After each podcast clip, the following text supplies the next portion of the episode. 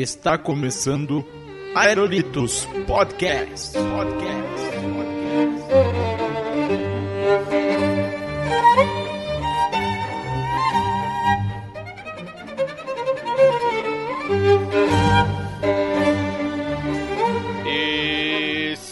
Salve, salve, meus amigos! Estamos começando mais um Aerolitos Podcast. Sim, eu sou o Léo Bruschi e hoje teremos aqui um programa especial. Teremos aqui nossos amigos do MiaCast e também o meu amigo Felipe Dickman. Então eu vou começar passando aqui a bola, a bola para a Débora. Deve miau diretamente do telhado sonoro.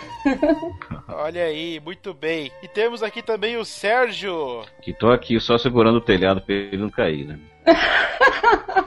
Olha só. E temos a presença do menino daltônico aqui da noite, Felipe Dickman. O menino que vê as cores diferentes. Olha aí, garoto, muito bem. Bom, então eu vou aproveitar aqui para nossos convidados aqui que tem podcast para fazer o jabá, né? Que foi como eu cheguei em contato aqui com eles. Então, é, como é que eu posso? Eu chamo você de Miau mesmo, é isso? Pode ser Miau, Deb. é porque o meu apelido, eu tenho nick sobre nick, né? É Deb de Bruxa Miau. E na internet eu sou mais conhecida como Miau, mas pode me chamar do que você quiser. Deb de Bruxa, Miau. Olha só, então, Miau, quem, quem quiser te achar, conhecer o teu trabalho aí, podcast, como é que a gente faz para te achar aí na internet? É mundocegal.com.br barra miau, M-I-A-U. É o meu blog, lá tem o MiaCast, minhas bagunças sonoras. Olha só, o MiaCast, né, que é um podcast que é, é desenvolvido né, por vocês que são cegos, né, que é basicamente o tema que a gente vai conversar aqui hoje e que foi assim o estopim para mim chamar a Miau e o Sérgio para gravar, porque ela me mandou um tweet dessa maneira. Presta atenção, Felipe. Eu tô aqui para fazer um comentário do Aerolitos, mas eu tô atolado de coisa porque eu tô editando o podcast. E aí, como eu sabia que ela era cega, né, do, do MiaCast, que eu ouvi lá o programa, eu fiquei pensando, como é que um cego edita um podcast? Não, é bem tranquilo, né? É som e você ouve e edita. Ah, muito bem. Vamos ouvir aqui os recadinhos rapidamente, daqui a pouco a gente volta.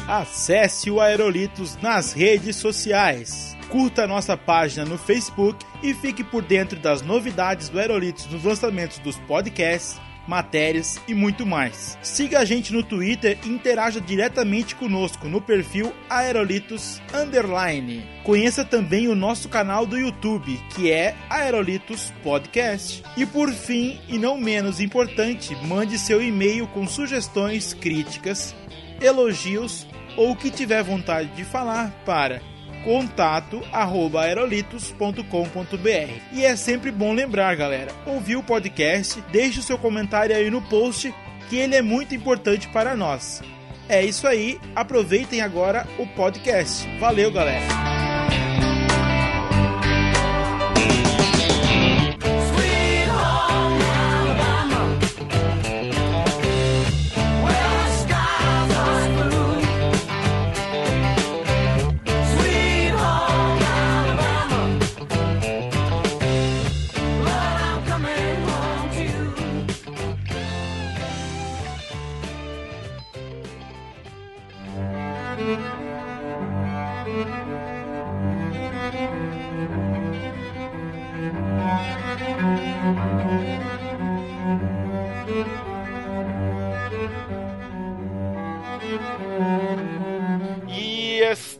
De volta com o podcast. Sim, meus amigos, então hoje aqui estamos recebendo aqui o pessoal do MiaCast, né, que é um podcast produzido por cegos, né? E aí como eu comentei no início, como é que um cego edita um podcast, que é o que eu quero que eu tô com isso na cabeça querendo saber. Então eu vou começar, né? Realmente já vamos começar disso aí que foi a, realmente a ideia aqui de começar a gravar esse, esse programa. Então eu vou pedir pra, pra Miau já explicar pra gente como é que você faz pra editar um podcast sem ver na tela, porque é muito visual. Não é? Como assim? Não é nada. Bom, é assim, Léo, eu só vou dar um breve histórico, tá? Eu eu na verdade, eu mexo com áudio no, e som na internet há muito tempo, desde 2000, né, Sérgio? Desde 2000, é, desde 2001 por aí, foi quando surgiu a Rádio dos Vox e tal. Eu e não aí tenho tanto eu, tempo antes, não. A É. rádio, rádio DOSVox, né? O DOSVox que é um programa de leitura Sim. de tela, né? Não. O DOSVox, na verdade, ele é ah, um sistema, um mini sistema operacional que roda dentro do Windows. O DOSVox ele tem o seu próprio editor de texto, ele tem o seu próprio correio eletrônico, ele tem até um programa de bate-papo. Então, ele não é um leitor de tela, tá? Ele até funciona com arquivos em Wave, que é uma coisa gigantesca. Sim. É, os leitores de tela são aqueles programas que leem todas as informações, todas as informações de texto que tem no que passa na tela, né, Sérgio? Sim, o 2Vox ele é um sistema, como ela falou, que é mais para início de uma deficiência visual na informática. Ele te dá uma noção de que você pode fazer com o computador, editar um texto, um arquivo, mover um arquivo para um lugar, para o outro, navegar na internet de uma forma não tão tranquila, mas dá para você navegar na internet, trocar e-mail, mandar mensagem, essas coisas assim. É, então ele é um como, o nome diz aí, ele é DOS, né? Então ele é meio limitado. Sim. é, Sim. é porque ele é pre... não ele- o- esse nome vem de DOS Vox justamente porque ele foi produzido em DOS lá Aham. para trás, lá no tempo dos dinossauros. E depois foi feita uma adaptação para que ele rodasse dentro do Windows. E até hoje continua com esse nome de DOS Vox, que é para manter a tradição, sei lá o que que é.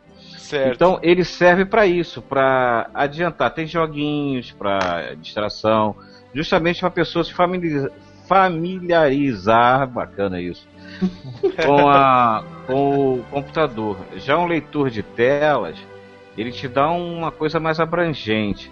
Você, por exemplo, pode- usar todos os programas que estão dentro do Windows, praticamente todos, como o Word, o Internet Explorer, o Mozilla, etc, coisa e tal.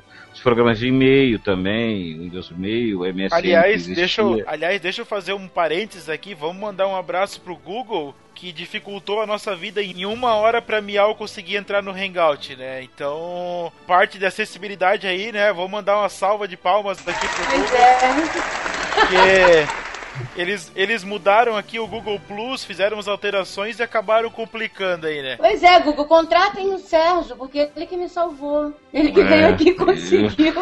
É, o Sérgio que conseguiu configurar aí o microfone dela, né? Ah, É, mas o, mas o perfil lá realmente, pra você criar uma conta no Google agora, tá uma desgraça no, no e-mail. O cara mudou de uma forma, acho que ele tá afim de sacanear o pessoal que não enxerga, só pode ser. Porque era tão bom, tão fácil, tão confortável, e apareceu um cara com uma ideia brilhante que dificultou o negócio todo. Não, com certeza, com certeza. Bom, então deixa eu aproveitar aqui pra perguntar então pra pra vocês. Tu já falou que tu já trabalhava com áudio há bastante tempo e, com, e como é que surgiu a ideia de criar o MiaCast? Aí, é, eu, eu faz- fiz né, alguns programas na Rádio dos Vox, depois eu fui pra Rádio Blog, que foi uma rádio criada também por um cego. E, e lá nessas rádios todas eu fazia vários programas. Fazia programa de rádio, fazia programa de dicas astrológicas e fazia as minhas radionovelas que eu adoro, né? Que é, que é o meu grande lance, né? E aí, de repente, ah, esse ano, ano passado, eu vi falar em podcast. Eu vi o pessoal tweetando podcast pra lá. O que, que é isso, gente? É negócio de áudio, áudio tem a ver com cego, deixa eu ver o que, que é. E quando eu comecei a ouvir, eu falei, meu Deus, eu faço isso há anos. Eu quero fazer isso. Quer dizer, eu quero fazer o que eu já faço, né? Uma coisa meio doida. E aí, né, o, o primeiro podcast que eu ouvi foi até do Victor Caparica, que é um cego também, que faz Sim. podcast há mais tempo do que eu, mas eu lido com áudio há mais tempo do que ele. Então é uma coisa assim, bem, bem interessante, né? E aí, do, do Victor, eu, eu já peguei. ah,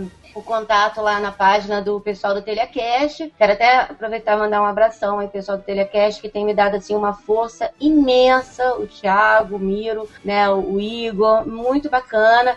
E fiquei tweetando, fico até hoje tweetando com o Thiago direto, tirando dúvida, ele me esclarece, eu vou lá e pesquiso. E tô entrando nessa de podcast já entrada, né?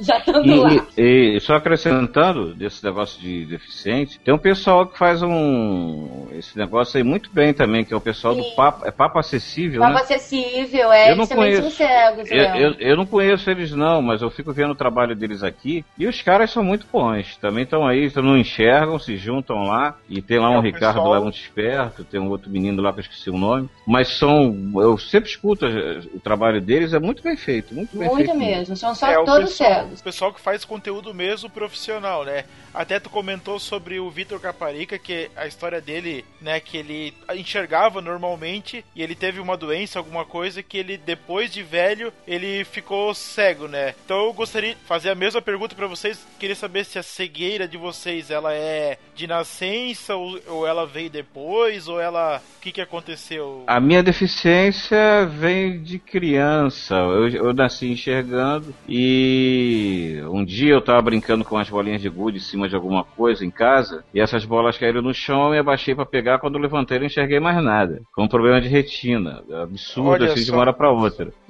E depois, e depois começou a aparecer lá, os exames foram feitos, sei o que, papai, opera daqui, opera, não opera, blá. Simplesmente Excluíram uma catarata, não sei o que. É, foi de uma hora para outra. E a coisa foi evoluindo, eu fiz uma cirurgia, que disseram que eu tinha catarata também, que eu não sabia, ninguém sabia. Aí essa catarata deu uma infecção, processo infeccioso, que é da época que foi feita, que você abria a catarata e o teu organismo que absorvia. Sim, uma... E aí foi destruída a íris. É, depois eu fiz o tratamento com laser, mas também não adiantou nada e eu fiquei sem enxergar e tô aí assim até hoje. Mas isso foi, de, assim, era muito pequeno, vamos dizer assim. Cinco anos, quatro, cinco anos. Ah, então tu praticamente não lembra, vamos dizer assim, de enxergar deve ter assim algumas imagens, né? Eu recuperei um pouco de visão até uma certa época. Tinha, tinha todas as imagens, eu via. Meus pais descobriram que eu estava sem enxergar por acaso, porque eu comecei a esbarrar em tudo.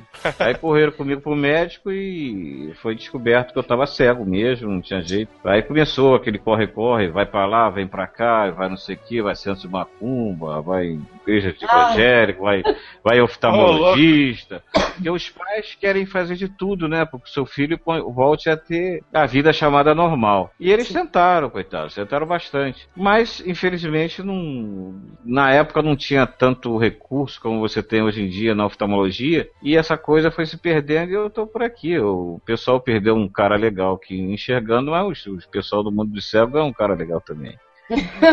Com certeza, só, só mudou, né? Vamos dizer, per perdeu uma coisa e aumentou outra, né? Vamos dizer assim, né? Sim. É, agora, você, quando você perde a visão, é, quando é criança, por exemplo, você perde com o tempo a, a, a, imagem. Há um esquecimento, o teu organismo vai esquecendo. É igual como se você você viu lá o, o Felipe quando é quando tinha 15 anos, por exemplo.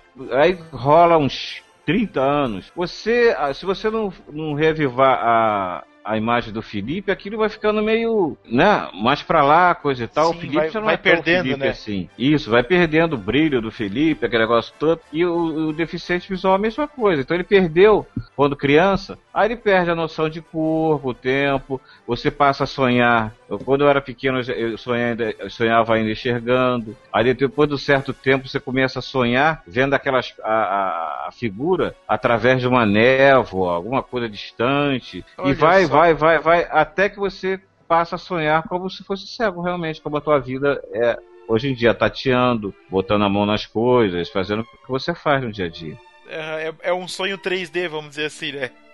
É, é. pior que é. É. Com... é isso aí. E a Miau, como é, que, como é que é o teu caso? Tu falou que tu enxerga uns vultos. Sim, cores, vultos. É, mas, eu, mas, não eu... São, mas, mas, não são espíritos, não, né? Não, não, não. Que fique bem claro. Né? Às vezes é. são, às vezes não. Não, eu, eu fiquei. Bom, gente, o negócio é drástico, porque eu fiquei por erro médico, infelizmente. Oh, eu tinha. É, eu tinha uma. Eu tinha. Eu, era, eu tinha dizitimia, né? E o médico receitou um remédio chamado Idantal, que contém sulfa. Que, aliás, é, é, tem uma controvérsia, né? Porque tem médico que diz que contém sulfa, outros, hoje em dia, por exemplo, eu já fiquei sabendo que não contém sulfa. Então já muda tudo. Mas até onde eu fiquei sabendo, eu fiquei alérgica, é, eu tive, eu fiquei cega porque o idental continha sulfa e eu sou alérgica a sulfa. Aí eu tive Steven Johnson síndrome, que é uma síndrome e a reação é uma reação alérgica muito forte, tá? Muito forte. O Steven Johnson é uma reação alérgica muito forte. Então cai o cabelo, cai as unhas, a língua é, descasca, é, a, vagina fica muito sensível, você faz xixi, né, na época, né, ardia demais. Eu tinha, assim, quatro anos de idade. Eu lembro, eu sentada no vaso fazendo xixi, agarrando o cabelo da minha mãe, porque doía muito para fazer xixi. E o meu corpo se encheu de bolhas, até uns 5 anos atrás eu ainda tinha marca dessas bolhas. Parecia assim, queimaduras, sabe?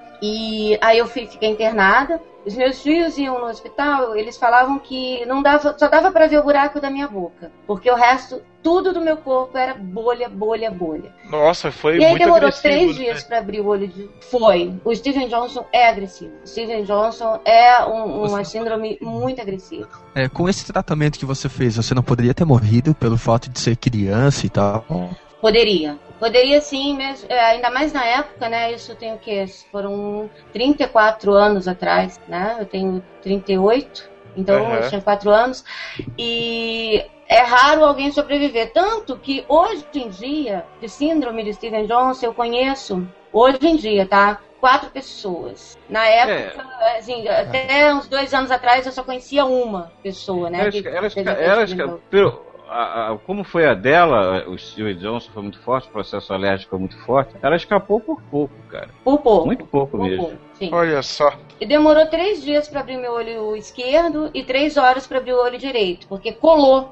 Aí o que, que aconteceu? Cresceu uma membrana entre o meu olho, é, na frente do olho, assim, cresceu uma membrana. A minha lágrima, o canal lacrimal, foi obstruído. Então, assim, quando eu choro, eu não tenho lágrima, a minha a lágrima não escorre. Só que quem olha para mim diz que o meu olho tá molhado, mas não tá. O que que acontece? Entre essa membrana e o meu olho, ainda tem um pouquinho de lágrima, que é justamente o que me permite ver as cores, ah, os vultos, né? Semana passada eu fui no oftalmologista para pegar um laudo para concurso público e ele falou: Nossa, você ainda enxerga, é incrível, porque não era para você enxergar. Falei, Olha "Não, só, né? sim." Considerando o quadro clínico que ela teve, ainda conseguir enxergar é uma conquista pra ela, né? É um privilégio que ela teve, de certa forma. É. E aí começou assim a saga, né? Minha mãe me levou pra tudo quanto era médico. Eu fui pro Hilton Rocha, em Belo Horizonte, São Paulo. Fui para Estados Unidos duas vezes. E engraçado que eu nunca fiz questão de voltar a enxergar. uma- Isso é meio chocante. Mas eu- hoje eu faço, tá? Mas Uma eu coisa nunca. que nós temos em comum que ela também foi lá no, no espírita, lá no Zero Igual, pra ver se enxergava, né? Ui, meu Deus. Teve um que me mandou tomar caldo de mocotó. beleza. Ai, meu Deus. Hoje eu adoro, mas quando eu era criança. E aí, é, nisso eu rodei o Brasil inteiro, né? Fui lá pra fora e tal. E na época, até. É porque assim, eu sempre falo, né? Que a vida da mulher tem duas fases: antes de ter filho e depois. Até eu ter o meu filho, eu não fazia a menor questão de enxergar. E depois que eu tive o meu filho, eu comecei a fazer questão de enxergar. Não pra cuidar dele, não, não, não pra isso, mas pra curtir a vida mais, assim, com ele, assim. Pra, pra tentar curtir com ele, né? Vamos dizer assim, né? É, assim, mais, assim, mais do que eu curto como cega, curtir além, né? Então, na época, eu não fazia questão de enxergar, falei- e minha mãe me levava, eu falei, ah, eu vou pra passear. Tanto que eu quase casei nos Estados Unidos, quase fiquei lá e tal, mas acabei Casou- voltando. Casou com o Elvis lá, né? É, não, com o John. Olha aí. Eu tinha um amor muito grande pelo Brasil, acabei voltando. E os sonhos, que o Sérgio, o Sérgio estava falando aí sobre os sonhos, eu. O meu sonho é muito engraçado, porque tem sonho que, que eu tenho como cega, que eu ali vou apalpando as coisas. E tem sonhos que eu não enxergo, eu nunca enxergo no sonho, eu sempre enxergo o que eu vejo mesmo, tá? Só que tem sonhos que eu tenho que eu sei exatamente onde está tudo. Eu nunca fui naquele lugar, mas eu ando ali como se eu enxergasse, mas eu não enxergo. Eu não vejo o lugar, entendeu? Mas eu ando ali como se eu tivesse, como se eu já conhecesse o lugar. É, não, a parte do sonho mesmo é um. Vamos, vamos comentar mais pro final, mas né, é uma parte bem interessante. Daqui a pouco a gente volta na parte dos sonhos, que é realmente um assunto que eu gosto bastante. Deixa eu aproveitar então e perguntar pro Felipe aqui, né, que é daltônico, em que momento que você descobriu o daltonismo e como é que foi essa percepção aí? Desde criança, eu nunca fui no médico pra ver do meu olho e tal, eu nunca tive um cuidado. Meus pais também nunca se preocuparam muito porque eu nunca apresentei nada de errado. Né? Só que quando eu entrei no colégio, e eu tava na quarta série que a gente começou a ter a matéria de artes, onde eu precisava desenhar, pintar e tal. Eu notei que eu sempre pintava a árvore de marrom. Nunca de verde, no caso das folhas, né? É, tu pintava as folhas de marrom, né? Isso. As folhas de. É, não lembro exatamente, mas sim, era o contrário, né? Eu pintava ao contrário. Uhum. E a, meus amiguinhos riam, a professora, pô, tu não sabe fazer e tal. E eu não entendia, pra mim tava certo aquilo ali, né? tu olhava pro desenho e, ok, tá tudo certo, né? Isso, pra mim tava igual, olhar pro desenho, ah, beleza, é mesma cor, tranquilo, entendeu? Que maravilha. Aí Aí que eu comecei a notar que tinha uma coisa errada, né? Tipo, pô, eu não tô enxergando a cor, mas para mim tá certo e tal. Mas passou, passou batido. Aí eu comecei a fazer um, um esquema para poder pintar certo sem que os outros notassem, né? É, naquela época, ao menos para mim, era obrigatório levar o lápis de cor. Só que como eu tinha essa dificuldade, eu não levava o lápis de cor, deixava em casa, escondia, dizia que eu não tinha, somente para pedir emprestado, né? Aí, aí, por exemplo, assim, eu queria pintar é, a folha. Então eu sabia que a folha era verde. Daí nesse momento eu ia pra um amiguinho meu, ah, tu me empresta malandro, malandro. Tu colava, né?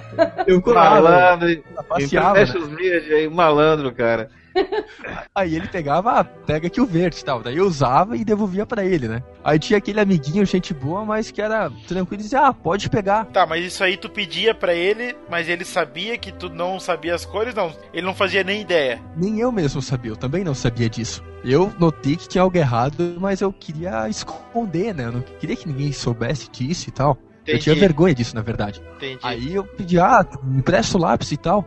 E tinha aquele amiguinho que era mais amigo, digamos assim, que dizia, ah, pode pegar aí. Aí eu olhava pra ele assim, ah, só que não, né? Beleza, vamos pro próximo. aí eu via até uma outra amiguinha até que me dava o lápis certo, né? E assim foi, basicamente, até a oitava série, sem saber Caramba. da dificuldade. Sem saber é. de nada, normal, sem assim. Sem saber de nada, é. Aí entrei no ensino médio, Aí a gente teve uma matéria que era artes cênicas, negócio assim, onde a gente pintava somente com aquele lápis 6B, né, que era tons de cinza. E eu me, eu me destaquei muito nessa matéria porque eu conseguia muitos tons muito, assim, muito definidos, somente com Olha o lápis. Olha que barato! É, foi, foi bem interessante. Aí a professora, ela notou que eu tinha uma facilidade de, de é, digamos assim, achar vários tons na mesma cor. Aí ela notou que tinha alguma coisa errada comigo. Aí até posteriormente... que fica, até que fica parecer um professor, né?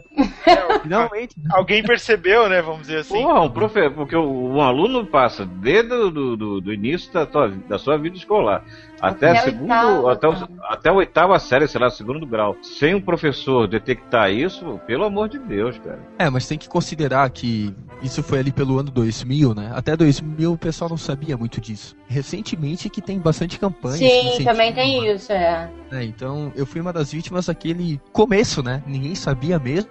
O pessoal achava que era eu que me fazia de preguiçoso, que não queria, né? É. Ainda que. era bem trollado, assim. Daí, como eu de fato descobri que tinha alguma coisa, eu comecei a ter dificuldade para conseguir ler o quadro, porque no ensino médio eles tiraram aquele quadro que era de giz, quadro negro no caso. Quadro, quadro verde, né? Que era verde ah, com giz branco, é. né? O minha era preto, ok. É, tinha o preto também. Não, mas tinha ah, um quadro tá. negro mesmo, preto, não tinha? Não, o quadro, o quadro era verde, né? Verde com giz branco. Ah, eu sempre achei não. que era preto.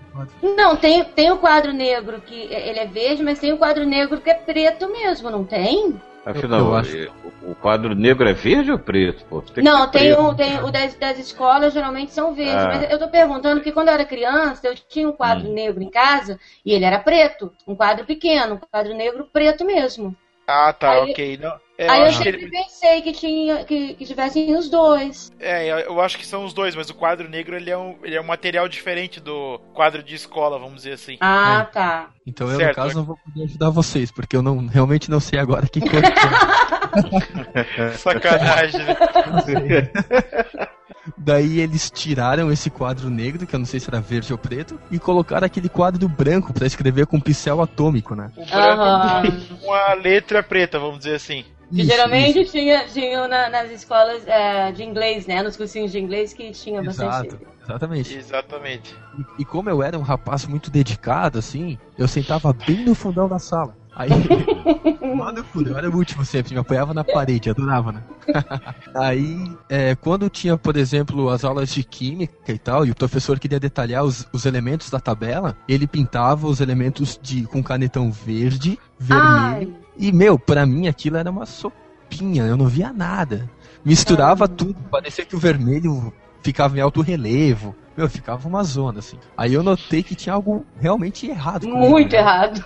Muito errado. Muito errado. Aí, tá, beleza. Aí eu fui procurar médico, né? Aí eu fui fazer o famoso exame. Ele constatou que eu precisava de óculos. Naquela época era, era miopia é, 70, 0,75. Bem, bem tranquila, assim, nada grave. Só que Sim. o que mais assustou foi o fato dele ter comprovado o daltonismo, no caso. E isso com 14 anos, tá? Aí tu vê, eu passei toda a minha infância sofrendo sem saber, achando que era retardado, literalmente, né?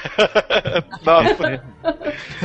é. Aí depois descobri que não, não é. Bom, a gente tem três tipos de daltonismo ainda. Então a gente tem assim, ó, o dicromático, né, que a pessoa não distingue tons de vermelho, de verde ou azul do amarelo. Né, a gente tem o monocromático, né, que a pessoa enxerga somente preto e branco, né, que já é autoexplicativo, né, o monocromático, e o tri ó, tricomático é similar ao dricomático, né? Que é o primeiro que é não distingue as cores primárias, mas em um grau mais leve. Então a pessoa percebe os tons das cores alternados. E daí qual que é o teu tipo de daltonismo? Eu seria esse que percebe as cores com tons alternados, no caso. Ah, Porque entendi. Eu, é, é que eu consigo ver as cores por exemplo, eu vejo tudo, claro, com uma tonalidade um pouquinho diferente, né? Eu vejo que é diferente, mas eu não sei que cor que é. Tá, por exemplo, o vermelho, né? O vermelho tu não enxergas. É, assim, como é que eu sei é. que é vermelho, né? Porque eu, eu, eu comparo com sangue, né? O sangue é vermelho, para mim é o vermelho verdadeiro. Tudo que for diferente disso não é vermelho, entendeu? Olha, gente, que coisa. Então, quando você vê uma coisa vermelha, você tem que furar o braço e comparar, né? Não. e a mesma coisa pro azul, né? Tu sabe que é azul por causa do céu, né? No caso. É, na verdade, eu sempre comparei o, o azul com piscina, né? Porque eu ia na, nas piscinas dos meus amiguinhos e era aquela piscina de fibra, que era, que era azul. Ah, tá. Beleza, porque eu ia é. falar se a, pessoa, se a, se a piscina tiver verde. porque a piscina fica azul e verde. Suja, né? Suja, sim. É, não. Realmente, assim, é um, é um problema né, não é tão grave, vai, é um problema que dá pra se adaptar, né? Como, como a cegueira também dá pra, dá pra se adaptar, mas eu queria perguntar, aproveitar para perguntar, que eu sempre tive é, eu já vi já matérias já falando, mas eu não lembro agora e também tenho curiosidade como é que é, é por exemplo, o Sérgio que já tá, né, ficou muitos anos aí já, desde pequeno praticamente não, falou que não lembra mais. Como é que vocês entendem a questão das cores? Por exemplo, como é que você faz uma comparação e tal para chegar na cor, vamos dizer assim? É impossível. Um cego não tem noção de cor. Se você começar a falar pro cego que o que o azul é igual ao céu, Sei lá, acho que não tem noção, porque ele não, não sabe tem, Não tem parâmetro para comparar, tem, né? Não, não, não, tem. Não existe, não existe, não existe. Porque a, a cor é uma vibração, né? Uma frequência lá, coisa e tal. E você vai só, só consegue sentir aquilo através dos olhos. É, é há quem existe, diga, não... tá, Léo? Há quem diga que pela textura dá para saber que cor que é, não, não dá. Não, não dá. Não, a textura, né? a textura quando você faz um tecido, que você coloca uma determinada quantidade de tinta para dar determinado tom, Claro que às vezes a, a, a roupa fica mais grossa por causa Sim. da tinta, fica mais dura, mas, mas, isso passa com o tempo e também não dá para você saber, não, não, é uma coisa uniforme. É, que assim, ó, o que eu vi que o pessoal fez foi assim: ah, eles pegaram um, um negócio frio, vamos dizer assim, gelado, e colocaram na mão da pessoa e falaram: ó, isso é azul. Né, que seria alguma coisa nesse, nesse tom, vamos dizer assim. E aí depois pegaram um negócio mais quente, colocaram na mão dele e falaram, ó, isso é vermelho, para tentar fazer tipo fazer o que, o que a gente fala mesmo, que é, são tons tons frios, vamos dizer assim, e tons quentes. Seria para trazer uma abstração pro cego, né, tá, tá entendendo as cores. Muito assim. abstrato assim. mesmo. Não, Sim, não tem como, eu, gente. Você, você faria isso justamente para dizer a intensidade. Por exemplo, se uma cor é mais vibrante, ela vai ser uma cor mais quente, no caso. É. Se ela, ela, ela vai ser mais viva. O calor quer dizer ser vivo. Se é gelado, vai ser mais. Ah, não dá, isso é bobagem, porra. Vamos ver, que cor é o gelo? O gelo é gelado, porra. Pinta aí lá de uma cor, ele vai continuar gelado do mesmo jeito. Não... Pois é. Se em algum momento a pessoa ela até enxergou, eu acredito que ela até consiga guardar a lembrança, pelo menos o básico da cor, né? Isso, isso que eu ia falar. Sim. Quando o Sérgio, o Sérgio falou ali atrás, né, que os, é, é uma coisa interessante que acontece aqui em casa comigo e com o Sérgio, que é o seguinte. Eu vejo cores, tá? Cor, vulto. Claro, se você me der um preto ou um azul escuro, para mim vai ficar complicado, né? O azul escuro para mim vai ser preto. Mas o azul normal, o vermelho, o amarelo, eu consigo ver. Se você, por exemplo, tiver com uma blusa branca, é, é, branca listrada de vermelho, eu vou falar, olha, você tá com uma, uma blusa que tem vermelho ou você está com uma blusa rosa. Porque a, a listra, eu não consigo ver aquela listra. Sim. A, a, né? Então o, o, é, parece que o vermelho se confunde com o branco e aí vira uma coisa meio rosa, né? Assim.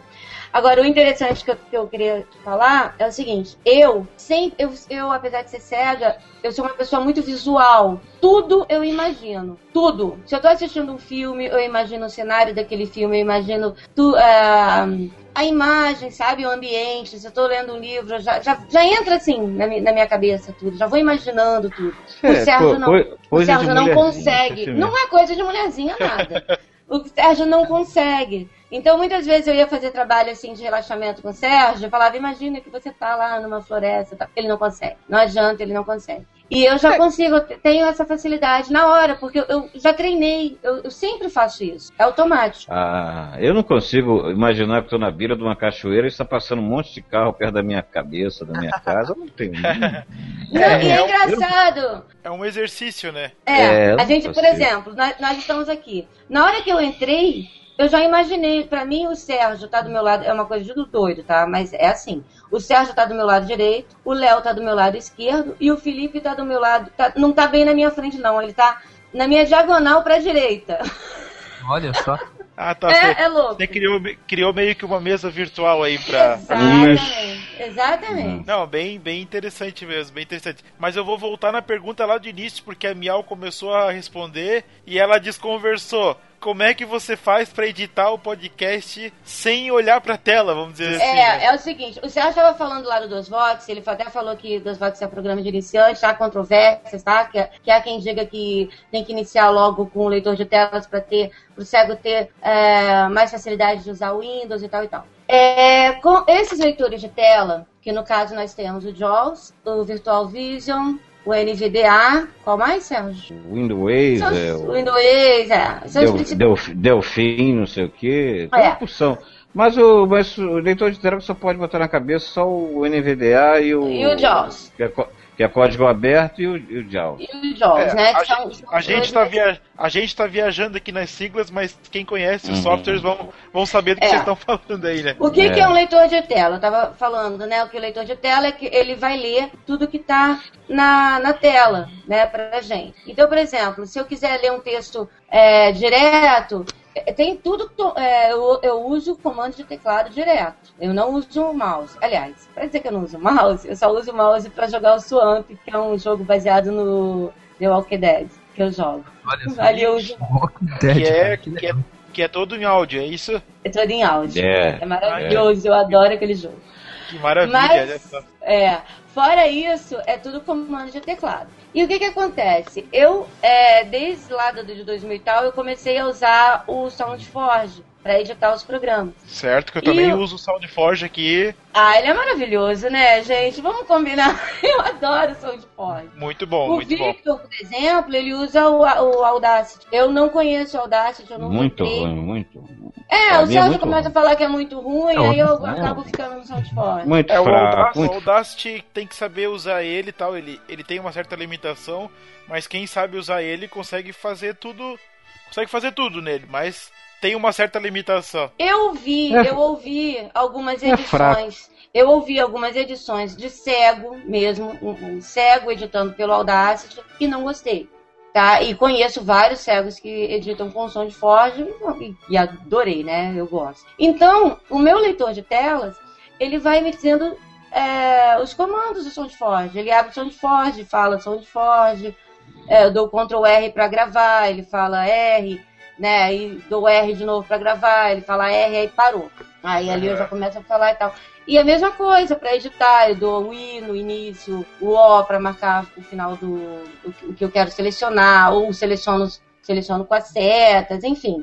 E o que eu acho legal do SoundForge é que os comandos, se você perceber, são bem parecidos com hoje, né? Os comandos do SoundForge, sele- com Sim, teclado, é- né, gente? É selecion- teclado. sele- selecionar, salvar, cortar, né? Uma coisa, uma coisa, uma coisa que talvez você ache difícil, por exemplo, quando eu edito o som, que aparece aquelas coresinhas lá do som de Ford. Se você vai, por exemplo, fazer uma compressão no áudio, numa voz, ele mostra a, a taxa de compressão. Mas só Sim. que tem um detalhe. Você, você, se for um bom técnico de áudio, você não vai porque você está olhando, você vai pelo que você está ouvindo. Você tem que ter ouvido. Eu ficava, eu, eu, eu trabalhava com o pessoal, o camarada falava pra mim, ah, esse som aqui, não sei o que, eu falei, cara, você tá escutando som aonde? Ah, não sei o que, cara, não tá tocando o canal tal, esse canal aqui não tá tocando. Tá, eu tô vendo mexer. Eu falei, então, meu irmão, É. vai embora, pro- É, pô, tu não, tu não ouve com a visão, tu ouve com o ouvido, Aí, né? aí o cara ia ouvir o canal. Ele ouviu o canal. Não ouve com o Certo. olho. Não tá tocando, não. Eu falei, claro que não tá, cara. Você tem que ouvir. O ouvido foi feito pra ouvir. Você não olha pra. pra... Então você, pra saber se a qualidade tá boa do som, você tem que ouvir.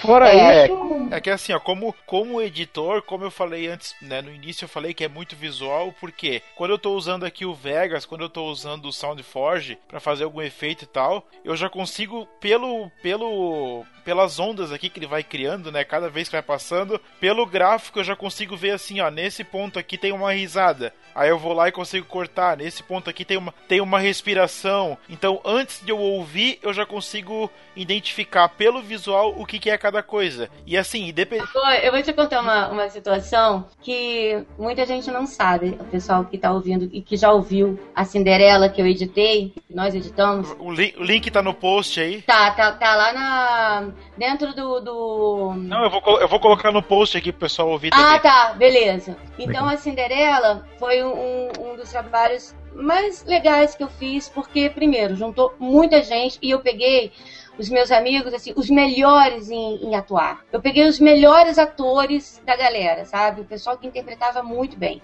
E aí a gente montou a Cinderela original, tá? Com as falas todas originais da historinha, só que nós trocamos todas as músicas, colocamos outras músicas que, que, que eu achei que tinha a ver com a história. E teve um colega nosso que teve uma fala que era um neto. Ele tinha que falar: é, Vossa Majestade, o senhor precisa de um neto. E ele falou: Você precisa de um morto. E esse, esse, esse amigo, ele era uma pessoa muito ocupada. E eu falei: Sérgio, ele, pra ele gravar isso de novo vai demorar anos. Ele não Ai, tem tempo droga. de gravar isso. Meu Deus, como é que eu vou fazer? O que, que eu fiz? Ouvi todas as falas dele. Eu peguei uma palavra que ele falava, um né qualquer, um né qualquer que ele falava, e peguei uma outra palavra que ele falava, um, um tô qualquer, e cortei Olha. e montei. Cara, você ouve, você não diz que tem erro ali. Só Não, agora não, que eu contei, você vai, vai ouvir, mas mesmo assim você não vai perceber que tem. Não, dá, dá pra fazer muita coisa na edição. É, é, é muito louco. Agora, claro, você olhando, você vendo o gráfico é muito mais fácil. Agora, ouvindo não é uma coisa fácil de se fazer, não. Pra você É, fazer isso, de, cortar juntar. uma palavra e jogar outra. Para achar o ponto ali, para deixar com que as palavras não pareçam que tem um corte, né? Exato. Um pontinho certinho ali. Então, assim, foi uma proeza que, que eu consegui fazer. E as minhas edições são assim: eu faço a edição, eu é, mixo, coloco efeito, faço minha bagunça toda. Agora, o final é o Sérgio que tem ouvido de tuberculose, eu não tenho. Então, ele que vai dar o toque final mesmo no áudio. ouvido de tuberculose é legal. Quando eu marquei pra gente fazer aqui essa a gravação e tal, a entrevista aqui com vocês, eu fui lá no, no MiaCast lá e ouvi todos os programas. E assim, meu, tem música lá nos podcasts. Eu ouvi uma versão do Fear of the Dark lá, que é vocalizado e tal. Tipo, eu nunca tinha ouvido aquilo lá em nenhum lugar. Tipo, pô, uma edição muito legal, assim. Eu fiquei de cara, assim, porra, será que é ela mesmo que edita? Não, né, então, tá... aí o que, que eu faço? Eu tô editando aqui. Gente, quem edita sabe o trabalho que dá, o tempo que se gasta. Então, eu abro o Twitter e, e fico tweetando com o Sérgio. Sérgio, pega a música tal, porque se eu ficar aqui gritando para ele, não dá porque ele tá lá ouvindo outra coisa no computador. Então, pelo Twitter, eu mando uma direta para ele. Sérgio, pega a música do Chico Buarque. E pior, hein, gente? Eu não sei nome de música. Eu ah. sei ler pedaços de letras, né? Então, eu escrevo aquela que fala assim, assim, assim. Aí ele vai você quer original? Não, você acha que era melhor. Não precisa ser original, que era melhor. Aí ele vai e pega. Então, essa coisa das músicas, todas as músicas, é o Sérgio que pega. Ele que arruma as músicas pra mim. Muito, muito bacana, muito bacana. Mas você tava falando sobre a parte de interpretação de textos, né, e tal, que eu particularmente gosto bastante. É, e assim, na minha percepção mesmo, é praticamente assim o retorno daquelas radionovelas, né, que o pessoal fazia e tal. E pro pessoal que é cego, pô, é muito bom, né, produzir esse tipo de conteúdo, porque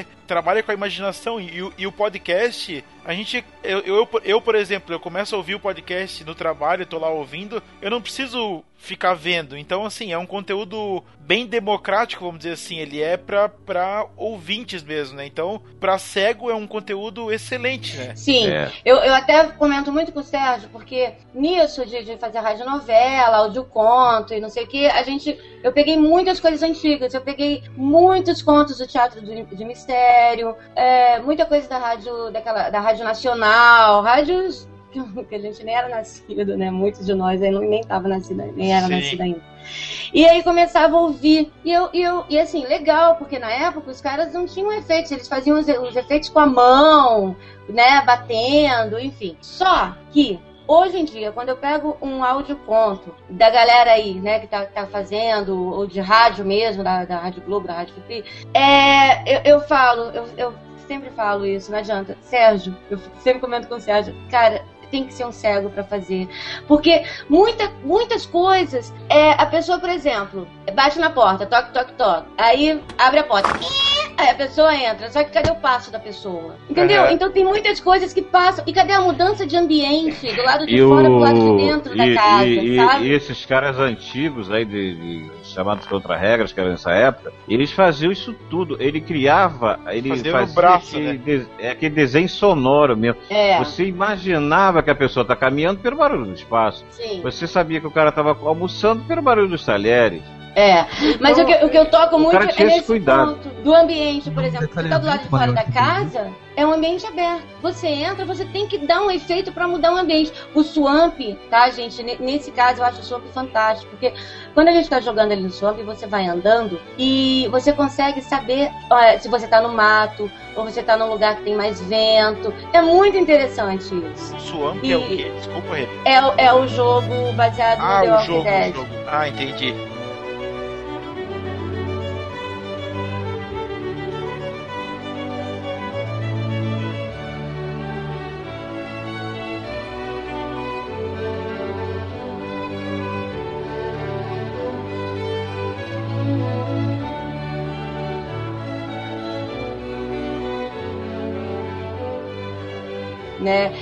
Desse, dessa coisa de, de áudios antigos também tem um, um. A gente fez. Eu adoro fazer especiais, né? Então eu fiz o especial do Dia das Crianças. E no meio desse especial tem a historinha. É, era assim: era o cachorro, que era o Sérgio, era Miau, e os nossos três filhos, né? Um era o macaco, a outra era a abelha, e o outro era o ratinho.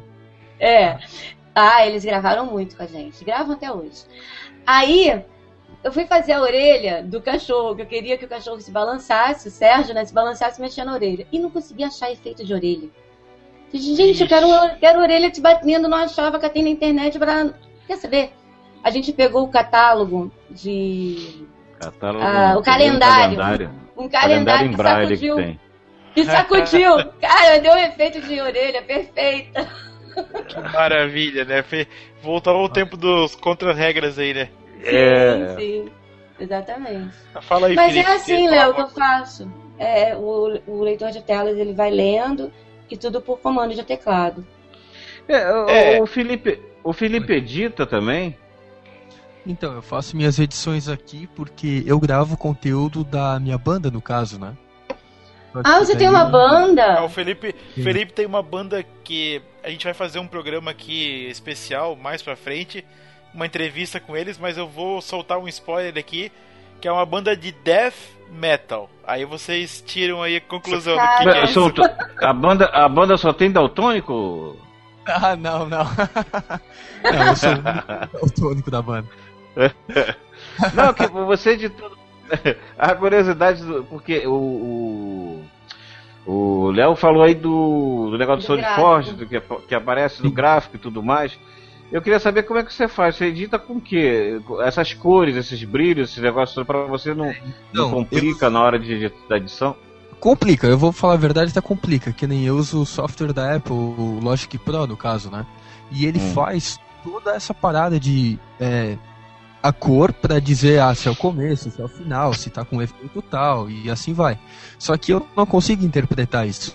Então eu demoro muito pra deixar uma música boa, eu tenho que ouvir ela várias vezes até tá aceitável, entendesse? Enquanto uma vai pessoa. que nem a gente, vai com o ouvido mesmo, não tem jeito. Uma pessoa normal, ela olha, ela já vê, ah, beleza, aqui não tá legal porque tá com um efeito assim, pode botar um pouco mais de delay e tal. Eu já tenho que ouvir isso pra sacar na hora. Então tem um. Não vou mentir, mas eu demoro até três vezes mais, assim, pra fazer o som. É, mas também assim, comparando com a edição da Miau lá, que não tá vendo a tela, não leva tanto tempo assim, né? Leva um tempo, mas é, é bem mais rápido, né? Mas não, não, chega, não vai chegar a ser tão lento assim a edição, né? Não, o que, o que me atrapalha é o fato de eu não conseguir ver o efeito que tá aplicado na trilha. Isso eu não consigo ver. Minha trilha. Quanto Isso. tempo você demora pra fazer um podcast, pra editar, por exemplo, esse podcast, Léo? Então, eu, ó, pra dizer bem a verdade, eu faço quatro, mais quatro, mais duas. Dá, dá umas 10 horas pra entregar o. entregar tudo, né? O post e tudo. Mas assim, leva umas 8 horas pra editar, mais ou menos. Ah, legal. É, eu levo um pouquinho mais. Não Quanto tem tempo? jeito. Tempo, assim. Ah, Não. eu...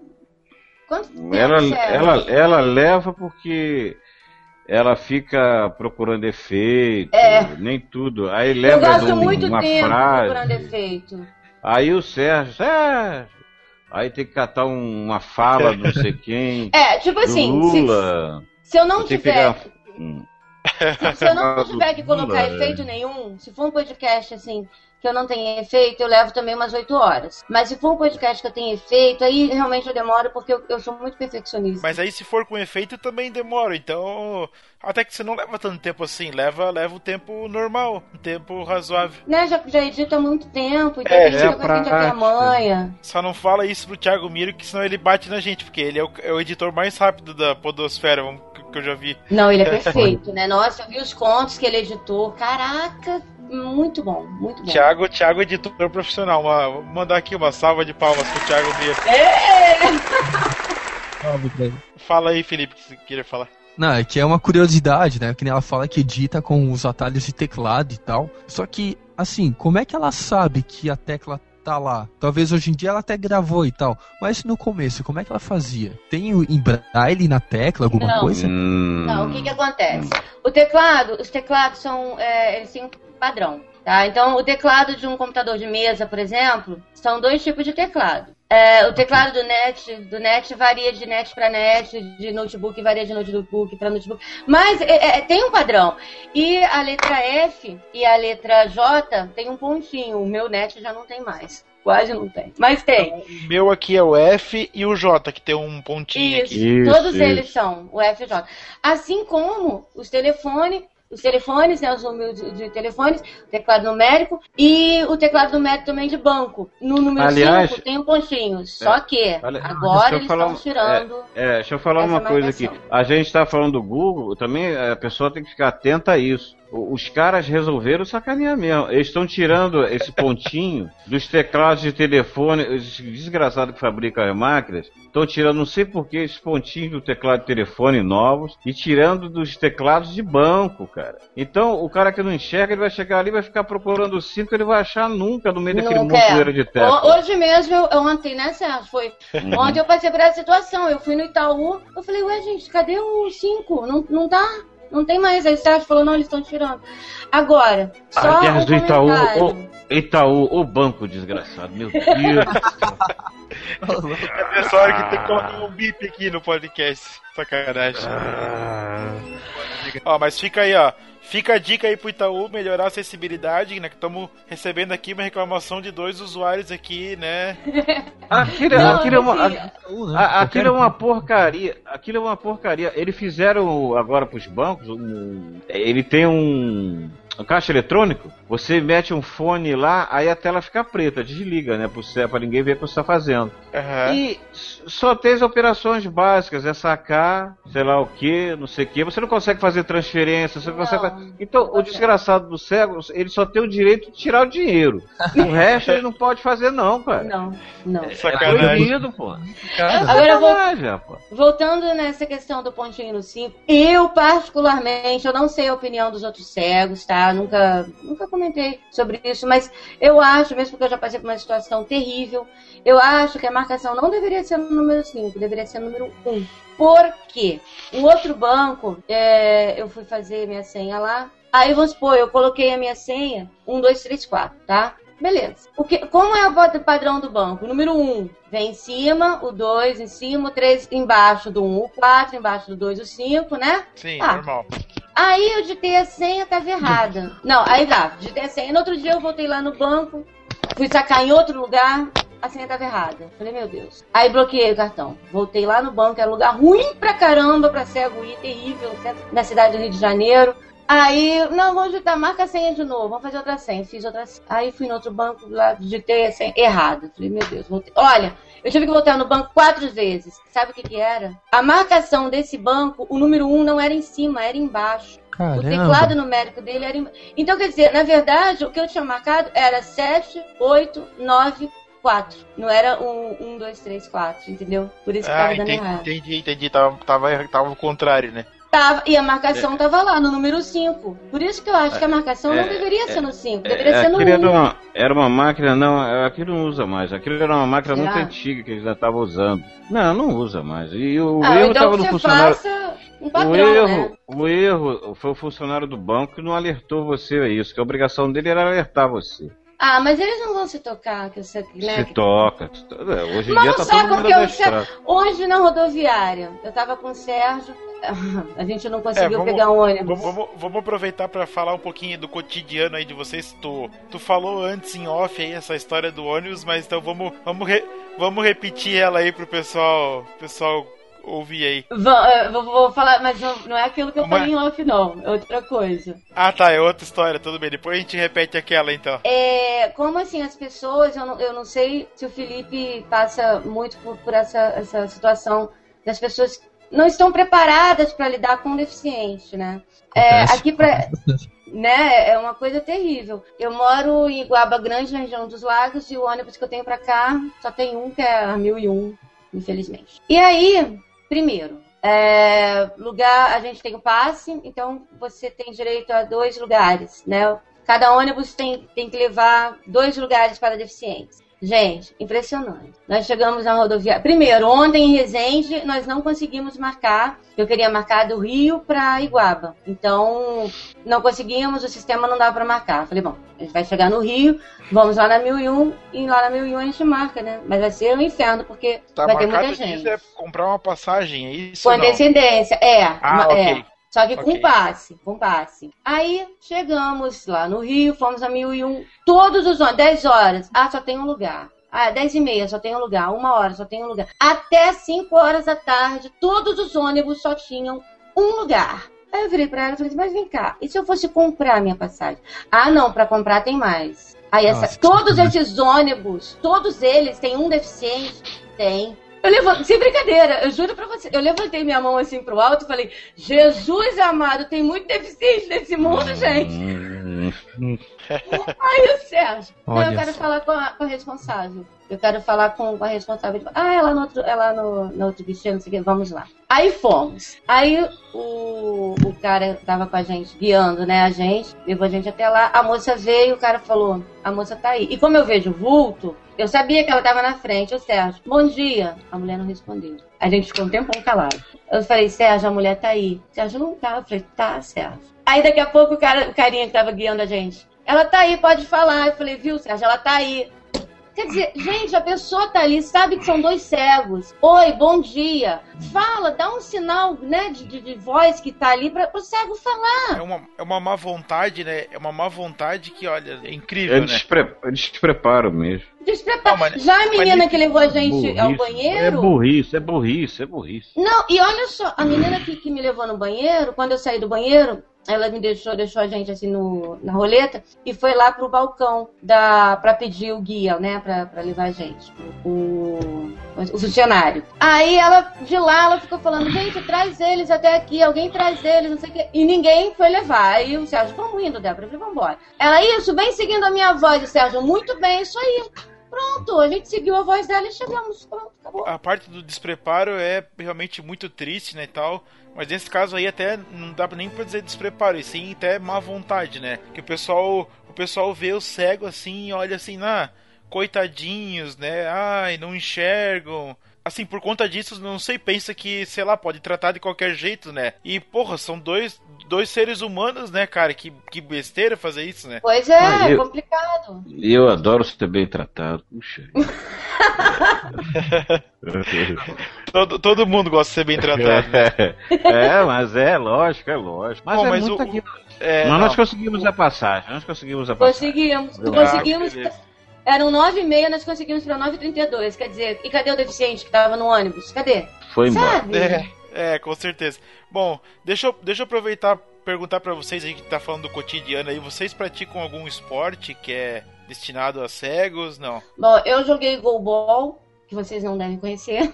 Que é o Eu que conheço. é futebol. Você conhece? Que legal! O Felipe colocou na pauta aqui, né, que ele foi goleiro, né, do futebol de cegos aí. Como é que foi essa história aí, Felipe? Então, é, eu fui goleiro do time aqui de Blumenau, da, da associação da Cevale, no caso, entre 2000 e 2002. Nesse tempo, é, eu era o goleiro titular, no caso, né? E eu participei de três campeonatos representando o time de Blumenau. A gente é, jogava no Parajask, né? Que, que acontecia aqui em Jaraguá do Sul e tal. E a gente era sempre o time. O time não era muito grande, tinha sete pessoas sempre. E tinha é, o técnico que ficava atrás do gol, sempre fazendo barulhinho com uma moeda na trave, pro pessoal saber aonde tinha que ir, o- a direção que tinha que Aonde que tinha que ir, onde que tinha que chutar, né? É, futebol de cegos, É. né? Futebol de cegos. Ah, eu joguei bola, não tinha isso não. Cara, Ah, eu joguei aí tu bola. É, eu fui de uma turma, na, quando Ah. eu fui já no Benjamin Constante, jogava bola no campo comum. No campo comum. A gente jogava lá e corria lá atrás da bola. Quando perdia a bola, alguém aí não achava e alguém ia lá, batia na bola, descobria onde estava a bola. Ah, mas vocês jogavam de pelada, pô, não é um futebol mesmo É, o e tal. mas aí- tá falando. Aí, rapaz, eu gostava daquela brincadeira, mas um dia eu fui jogar com os caras grandes lá pra caramba. Cara, quando eu peguei a bola, eu fui com a bola, o cara me deu uma porrada, rapaz. Eu fui parar lá no. Porra, sai de lá zonzinho, o cara me deu uma peitada na cabeça, o cara era maior do que eu. Rapaz, eu fui parar lá na beira da lateral, falei, "E por ali meu. E por ali mesmo eu fui embora, saí. Eu falei, não, tá legal, já tô indo, tchau. Mas, mas o futebol pra cego é uma gritaria só, né? Não, Não, uma na verdade, porrada. Não, Ah, hoje tá. em dia não. O Sérgio até seria, né? Mas o meu já, É. já não era mais. Né? É, Era um como pouco é Como é que era lá o jogo, Felipe? Fala mais detalhes aí pra gente. A bola, ela tem um sistema de guiso, que nem aquele negocinho de sininho de Natal, assim. E conforme ela gira, ela vai fazendo esses barulhinhos. E é muito alto isso ali. Então, Que o que, que acontece? É, tem, tem uma organização que o pessoal fala assim, eu Aí nesse momento, quem não é do time do cara meio que para e deixa pro cara ir. Porque no começo acontecia muito dos cegos dar um, um cabeçada no outro. Porque eles voltavam É, pra baixo. aí. Meu, e É era porrada testa mesmo. aberta. Olha, eu não aí sabia era- desse detalhe. É uma temporada tranquilo. do cacete. É uma É, era- era violento. É, é. Daí, beleza. Aí, tirando essa parte do Guizo, tinha o técnico que ficava no gol e eram os dois times se enfrentando, um querendo marcar no outro, né? E a minha área, eu tinha uma área de um metro a partir da trave, ou seja, eu não podia sair da frente do gol, eu tava limitado àquele gol. E as bolas, quando eles chutavam, não era um, um, digamos, um chute normal, uma colocada e tal, era bicuda mesmo. Caraca. Então eu aprendi, eu aprendi o que foi apanhar naquela época. Do jeito Era- que vinha a bola, chutava. Muitos Cara, hematomas, né, Felipe? cara, Muitos hematomas. saco. dava- Era, Era chutão mesmo, cara. É Meu, chutão os mesmo. caras chutavam, tipo, na minha cara sem dó. Os caras estavam a um metro de mim, os caras me deu pesão, cara. Eu usava Que luva, maravilha. usava tudo, meu, não salvava, cara. Eu só aguentei dois anos por é, lesões corporais mesmo, cara. Era muito, muito. É. Lesões corporais, sensacional. Foi uma experiência muito boa, cara. Foi muito legal. É, mas é, é muito tenso. Agora, esse negócio de goalball, eu mesmo não conheço isso. Eu não. O gobol, eu não vou saber. Ah, eu não lembro qual é a medida da, da, da quadra. Talvez o Felipe saiba, mas eu não. Não, eu posso te ajudar um pouquinho, eu lembro um pouco disso aí. É, tem a quadra de vôlei, no caso, que o pessoal joga, né? O, o ele basicamente é a distância da quadra de vôlei, só que ocupa a largura inteira do campo de, de futsal, no caso. Então, Isso. É, é, então é assim, a bola ela é bem grande, ela também tem o conceito de guiso, né? Só que Sim. o que, que acontece? É, A, alguém- a quadra é um time- dividida, as linhas, né? Isso. Isso, um time não pode invadir o time do outro, tá? E tu tem o gol dos dois lados. É, Aí que é que tipo um gol a gol. É tipo um gol a gol. São três de um lado, são três de um lado e três do outro. As Exatamente. linhas são, são, três, são três linhas. né? Tem a linha em volta do, do, do campo todo. E como é que o cego sabe que tem a linha? Debaixo da linha, eles fazem uma marcação, tipo uma, na minha época. Hoje deve ter uma coisa mais atual, mas na minha época, eles colocavam uma corda fina. E em cima daquela corda, eles passavam uma. Uma fita? ah, uma fita isolante, né? Um, um troço que colava lá na, na- no chão, que aí a gente com o pé sentia a linha. Então os três é, ficavam um do lado do outro, tem o pivô, que fica naquela linha lá de trás, um pouco mais à frente, e os dois laterais, um de cada lado. E a gente joga tipo boliche. Você arremessa a bola na posição É, de pra boliche. derrubar o cara? pô? E. Não, você, não, você tem que fazer gol lá do outro lado. Mas você arremessa a bola na posição de boliche mesmo. E você, def- você defende deitando no chão. Aquelas três pessoas vão cobrir aquela área toda de lateral a lateral. A gente deita no chão, no chão se joga, rasteja. E, e tem todas as regras. Tem bola alta. Se a bola passar alta na linha do meio, que divide o meio do campo, aí é uma penalidade. Aí o que acontece? Os dois laterais saem e o quem arremessou a bola alta defende sozinho aquela área. Eu acho que são 9 metros, eu não lembro quantos metros são. E eu, eu participei, eu fui até em, em campeonato de goalball e tal. É muito e tem várias técnicas, né? Tem as técnicas de você é, mandar uma bola bem forte, de você mandar uma bola silenciosa, É. com efeito. Bacana. É bem legal. Olha só com um efeito ainda no chute. É. E eu joguei também, jogo até hoje xadrez. O xadrez é tranquilo, né? Vamos dizer É, assim. tran- é tranquilo, mas assim, Mas tem como é que ela sabe adaptação. e tal? É, Mas porque as, As as peças casas- têm braille, né? Não, não. As casas, é, elas têm. Elas são. As brancas são mais altas do que as pretas, ou as pretas são mais altas que as brancas. Eu não sei qual é a regra. Tem muito tempo que eu não jogo também. Mas é assim, os quadradinhos brancos, por exemplo, são mais altos do que os pretos. E os pretos são mais baixos.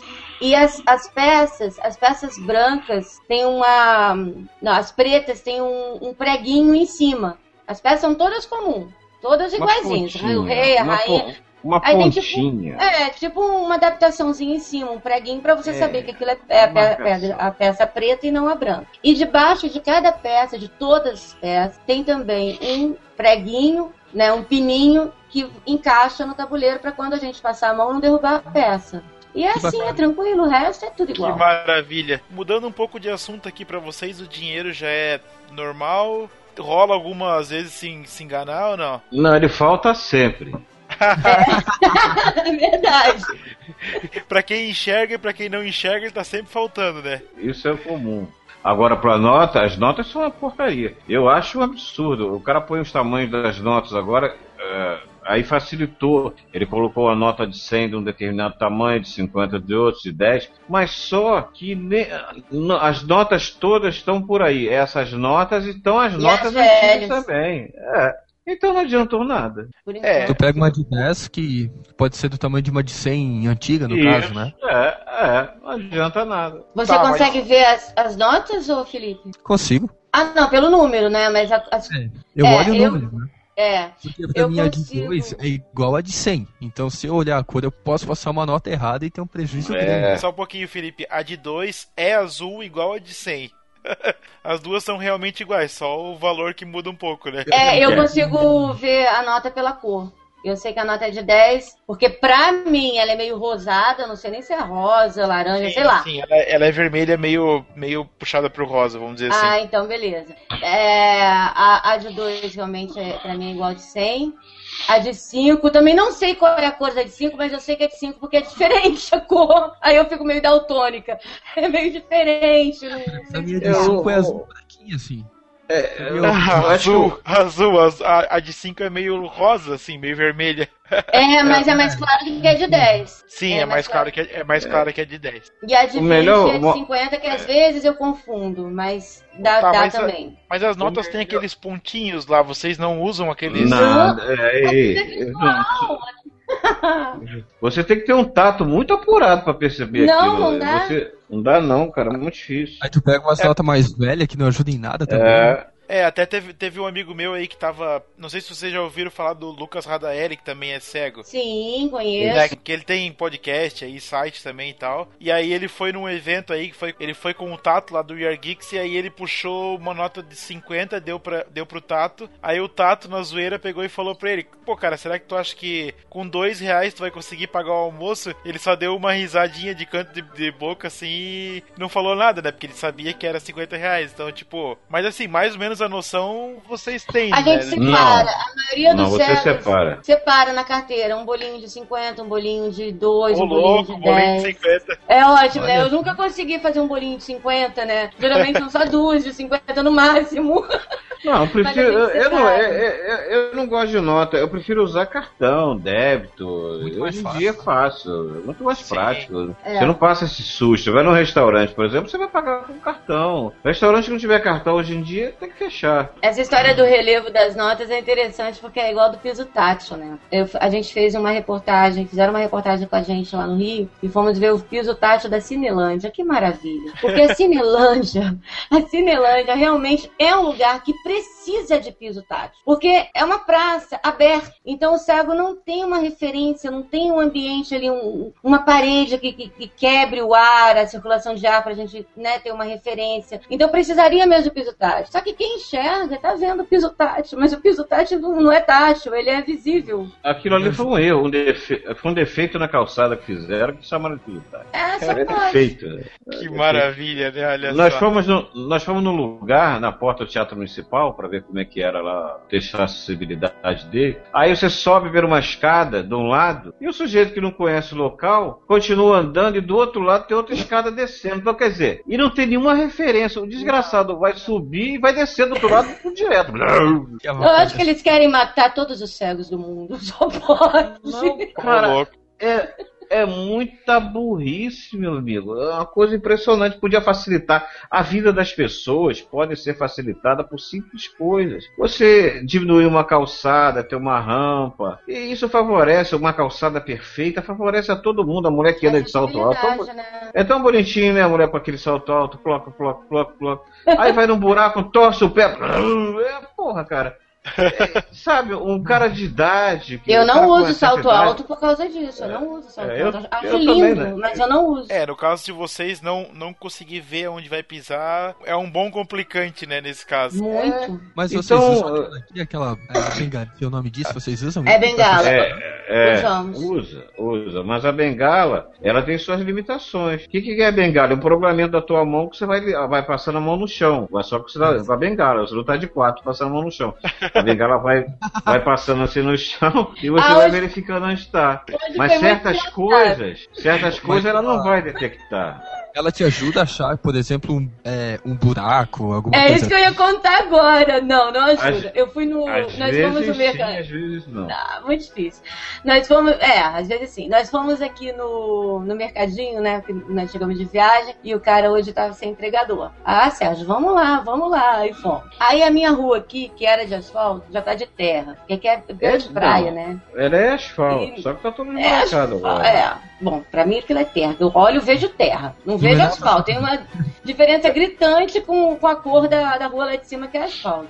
Aí nós fomos com a bengala. Aí a vizinha até catou a gente, levou assim até o meio, passando tudo quanto era poça que tinha, né? Eu falei, tá, mas não vai adiantar ela levar agora, porque na volta não, não vai estar aqui esperando a gente. Só que eu consegui ver o preto da poça e, e a parte mais clara da rua que não tinha poça. E fui desviando numa boa. Eu falei, legal. Aí na volta já tava escuro. Nós fomos seis horas. Aí eu falei, fudeu, né? Não vai dar. Falei, Sérgio, agora não vai dar, não. Ele, não, a bengala a gente vai saber, dá pra saber quando tem logo. Eu, não, você falou assim mesmo. Você falou assim mesmo. Deixa Foi. eu falar. Deixa eu contar. O Sérgio Ah, vou- falou assim, dá pra Vai contar os, vai contar os podres agora. é, dá pra saber quando tem lama. Eu não dá, Sérgio. A bengala não dá. Só você que anda devagarzinho, mas eu que ando mais rápido não dá. Não dá pra saber. Eu falei, é como? Ele, ah, depois que a gente estiver dentro, a gente vai ficar sabendo se tá na poça. É, eu falei com ela, a gente não vai passar na porta de casa, porque a maior poça está na porta da nossa casa. É, é Quando a sacanagem gente entrar na poça, Querem acabar com o Sérgio. Tá, Então, quando a gente passar- Afinal de contas, pisaram na poça ou não? claro, claro. Estamos poça bem na maior. porta daqui, bem na porta de casa. Não eu Sacanagem. Eu vou até, eu vou até consertar aquilo ali. Ó, Então o asfalto Eu quebrou. ver.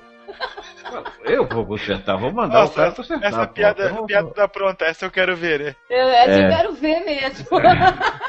Vou falar pro cara meter o cimento ali, um troço qualquer. Pô, Não Ah, sou eu que vou fazer, eu não. O Felipe também passa por uns trabalhos aí. O Felipe, como é que é quando você tá no, no sinal de trânsito aí no, no farol? Como é, que- o que, que você enxerga lá? Porque normalmente, né, uma pessoa normal vê lá o vermelho pra parar, amarelo, né, é o alerta que é, é atenção que vai fechar, é o acelera que é o que é o que o pessoal faz, né? Que eu não faço, mas o pessoal faz. E o verde é pra seguir. Quando tu chega lá no farol, o que que tu vê quando tu para o carro? Então, eu, eu tenho algumas possibilidades pra te falar disso. É, às vezes eu chego no sinal, eu vejo tudo aceso, ou às vezes eu chego no final, apagado, entendeu? Isso acontece.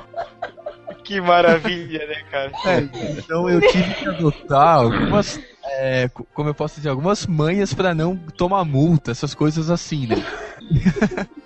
Tá, co- co- como é que é o teu, como é que é o teu esquema pra burlar aí essa tua limitação? Vai lá. A primeira delas é pegar rápido, porque eu posso ter que precisar frear do nada, assim, né? Já aconteceu de eu parar e parar em cima da faixa e tal. E mais uma que funciona sempre que eu faço é nunca ser o primeiro. Eu nunca sou o primeiro da fila. Eu sempre vou devagarinho, deixo alguém passar e tal e sigo o cara. Só que é isso. cola.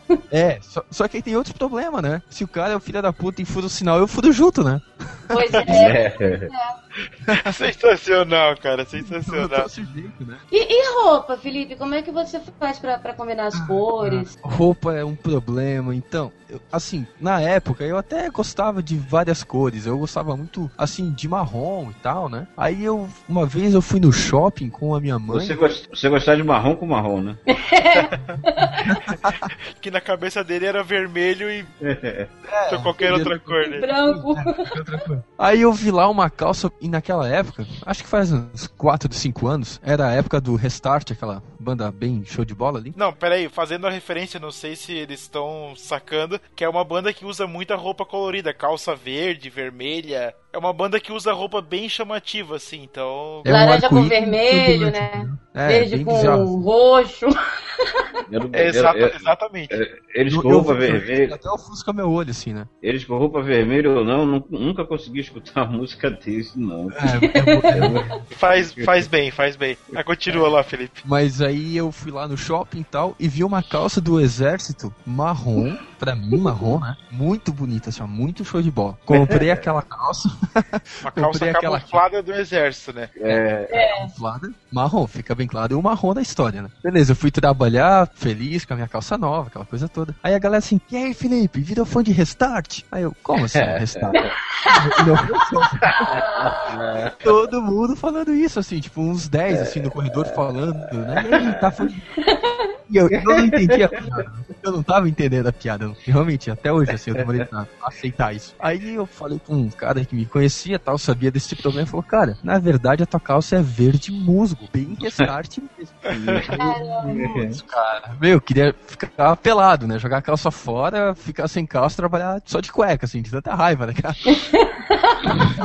É, eu, eu tenho problema com combinar, né? Mesmo porque eu sou mulher, então eu tenho mais atenção Sim. com essas coisas. Então, é, eu gosto muito de tudo muito combinado, né? Eu detesto, né? Porque eu sou cega, eu vou andar de qualquer jeito, não. Então, até esses dias eu comprei um sapato vermelho e um sapato é, azul. Só um parênteses rapidinho. Se o ambiente estiver bem iluminado, e se tu colocar o sapato bem na frente do olho, tu consegue ver a cor dele? Quem? Não, eu Você? digo. É, Ah, você. eu sim. Não, eu consigo ver o sapato vermelho. Então, a- questão das cores pra ti até que não é o maior problema, vamos dizer assim, né? O meu problema é combinar. Por exemplo, esses dias eu perguntei pro meu filho, eu comprei esse sapato vermelho, né? Aí eu cheguei pra ele, Léo, é, é Leonardo também, meu filho. Ó. É, com o que que eu posso usar? É, é, dá com essa calça e com essa blusa, né? Ele, ah, dá. Aí, cara, aí tinha uma, uma, uma blusa rosa. Ah, mamãe, você pode colocar essa, essa calça jeans com o sapato vermelho e essa blusa rosa. Eu, rosa com vermelho. Gente, aí ele combina, mamãe, combina rosa porque é quase vermelho. Eu, não, mas não combina. Não combina. Até hoje, assim, eu não aceito que o rosa combine com vermelho. Minha mãe também falou combina, mas eu não uso. Não uso rosa com vermelho. Eu acho que não combina. Combina, fica um tom sobre tom. Não fica, não fica feio, não. Fica um som, tom sobre tom. Pois é, que estranho, né? Mas assim, eu sei, por exemplo, é, que eu não posso usar um, um roxo com verde, né? Vai ficar que nem aquela banda lá, né? Ah, e o, e o Então- Sérgio largou de mão já. Não, o Sérgio não consegue. Aliás, meu problema maior aqui em casa é que eu tenho que separar as roupas dele. Então eu, eu sempre, quando a minha cunhada vem aqui de vez em quando, a gente separa, né, as roupas. eu, eu entro dentro da minha calça jeans, põe meu tênis e vou embora. Olha Não só, saber se é amarelo, se é azul. Não, e pior que várias Não, vezes, cara. Várias vezes a gente sai na rua, ele tá com a blusa vermelha e eu também, parece banda, né? Eu falei, ah, não, cara, eu vou voltar e vou trocar, vou botar outra blusa. Aí a Não, gente mas- separa, que dá, eu que tive combina que- com o quê. Eu tive que bolar uma tática pra poder resolver esse meu problema com o que combina com o que. E o Léo que trabalha comigo, ele já comprova isso assim. É, eu só uso roupas pretas, calça e camisa preta. Caramba! É. Teve uma vez que eu fui numa malharia, conversei com o dono e tal, acabei comprando 20 camisas pretas, todas iguais. Meu Deus! Então o que que acontece? Quem me olha pode achar que eu tô com a mesma camisa a semana inteira, né? Mas na verdade nunca é a mesma, assim. Muito Não, e- boa ideia, muito boa ideia. Vou comprar 50 camisas amarelas. Ah, não, amarelo não. tá bom de Não, preto. amarela não. É, amarelo, lá. É, por- por- Não, eu, eu acho por legal o exemplo, homem com Eu vou usar, preta, se- tipo. vou usar sempre aquela roupa. Não precisa, não precisa combinar nada. Tudo preto, todo dia preto, Não. preto, preto. Combina com tudo. Aí Mas pra agora- combinar com as botas também, que são pretas, aí tá tudo certo. Beleza. Esses dias, esses dias eu fui na loja, aí comprei lá duas calças jeans, esse sapatinho, né? Um azul, outro vermelho. E comprei umas cinco blusas, tudo do mesmo modelo, mas uma de cada cor. Por quê? Porque eu tenho muito colar. Eu adoro colar, pulseira, anel, brinco, enfim. E, e eu não tava conseguindo usar os meus colares porque todas as- a maioria das minhas blusas tinham desenho na frente. Eu falei, não, eu quero blusas lisas para poder usar um- os colares, né, que eu tenho. Aí agora eu me lembrei que eu comprei umas cinco blusas, tudo do mesmo modelo, lisa, mas uma de cada cor, claro, né? Ah, olha só que beleza. Bom, falando ainda aqui do, do daltonismo, né? Então a gente tem assim um projeto de lei que é do deputado Fernando Gabeira, né? Que apresentou as, a câmaras aí tal, a lei e tal, que prevê a implementação de semáforos com focos luminosos, focos luminosos para facilitar a conduta de motoristas daltônicos, né? A lei ainda não foi aprovada, mas é uma esperança para aqueles que, né? Aí diz ali com a entrevista da né, a Letícia deu a entrevista ali, demonstra dificuldades para distinguir as cores primárias. Então, assim, é uma é uma tentativa, né, Felipe, de dar uma, uma ajuda aí, né? É, uma vez, faz uns quatro anos, talvez, eu fui para Curitiba e lá tinha aquele conceito de semáforo que na direita é, ia diminuindo, né? E depois que ele chegava no final, ele ficava é, inteiro verde, um negócio assim. É, contagem regressiva, digamos assim. Ah, eu sei como é então que é. aquilo acabou me facilitando. É, porque eu, eu assimilei o seguinte, pra direita, se tá diminuindo da direita, eu posso ir. Se tá diminuindo da esquerda, não posso ir. Sim, então, sim. Foi, foi bem fácil, assim, pra mim. Né? É, mas esse, esse Aí tem alguns do- locais aqui. Eu, eu te garanto que esse projeto do Gabeira não passa, não. Será? Por quê? Não. Não, pode. Porque não existe voto. Ah, Os É daltônicos só, né? daltônico só tem o, o, o Felipe e acabou. Pior Quem que mais não. É? Não, pior que não, Sérgio. Pior que tem muita gente e... Tem não, tem não, tem não. Não, tem, Assim, cara. tem. Tem, tem, tem Não sim. tem. O pessoal assim? pode Não tá? Mas 8% da população do Brasil é daltônico. Homens, no caso, É. né? E mulheres, 1,5%. É. Aí tu pensa, pô, 8%, mas, pô, no meio de, sei lá, Pô, mas 200 é, é, muita, é muita gente, cara, porra. O daltonismo está associado à cor da pele, porque eu li uma vez uma reportagem que dizia que pessoas muito claras é, tinham tendência a ter é, algum problema de visão, mas eu não lembro se era daltonismo. Não, não é cegueira mesmo. Era Eu que acho não tem nada a ver com daltonismo. É, eu acho que é, é, os albinos ele tem uma sensibilidade a mais na visão. Que pode causar cegueira, mas agora não tenho certeza também, enfim, tô só chutando Não, não, aí. tem, tem, tem sim, tem, tem essa, essa coisa assim, mas eu, eu não sabia se era cegueira mesmo ou se tinha alguma coisa a ver com daltonismo. Não, é cegueira. É que assim, o daltonismo, na verdade, ele nada mais é que uma falha no cromossomo X que a mãe passa pro filho, né? Ou, ou pra filha, independente. Então é, uma- Olha, é genético, não, não tem o que fazer. Porque aí o que que acontece? Com, com essa falha, quando ele gera o, o, no olho, no caso o RGB, o olho ele não reage à, à mudança de tonalidade da cor. Essa é a principal característica do daltônico. Ele vê que a cor muda, mas o, o olho não consegue interpretar que cor que é, entendeu? entendi. Aham. Então não tem cura isso aí. Porque é, é no cérebro mesmo, não é no olho, é no cérebro mesmo a falha.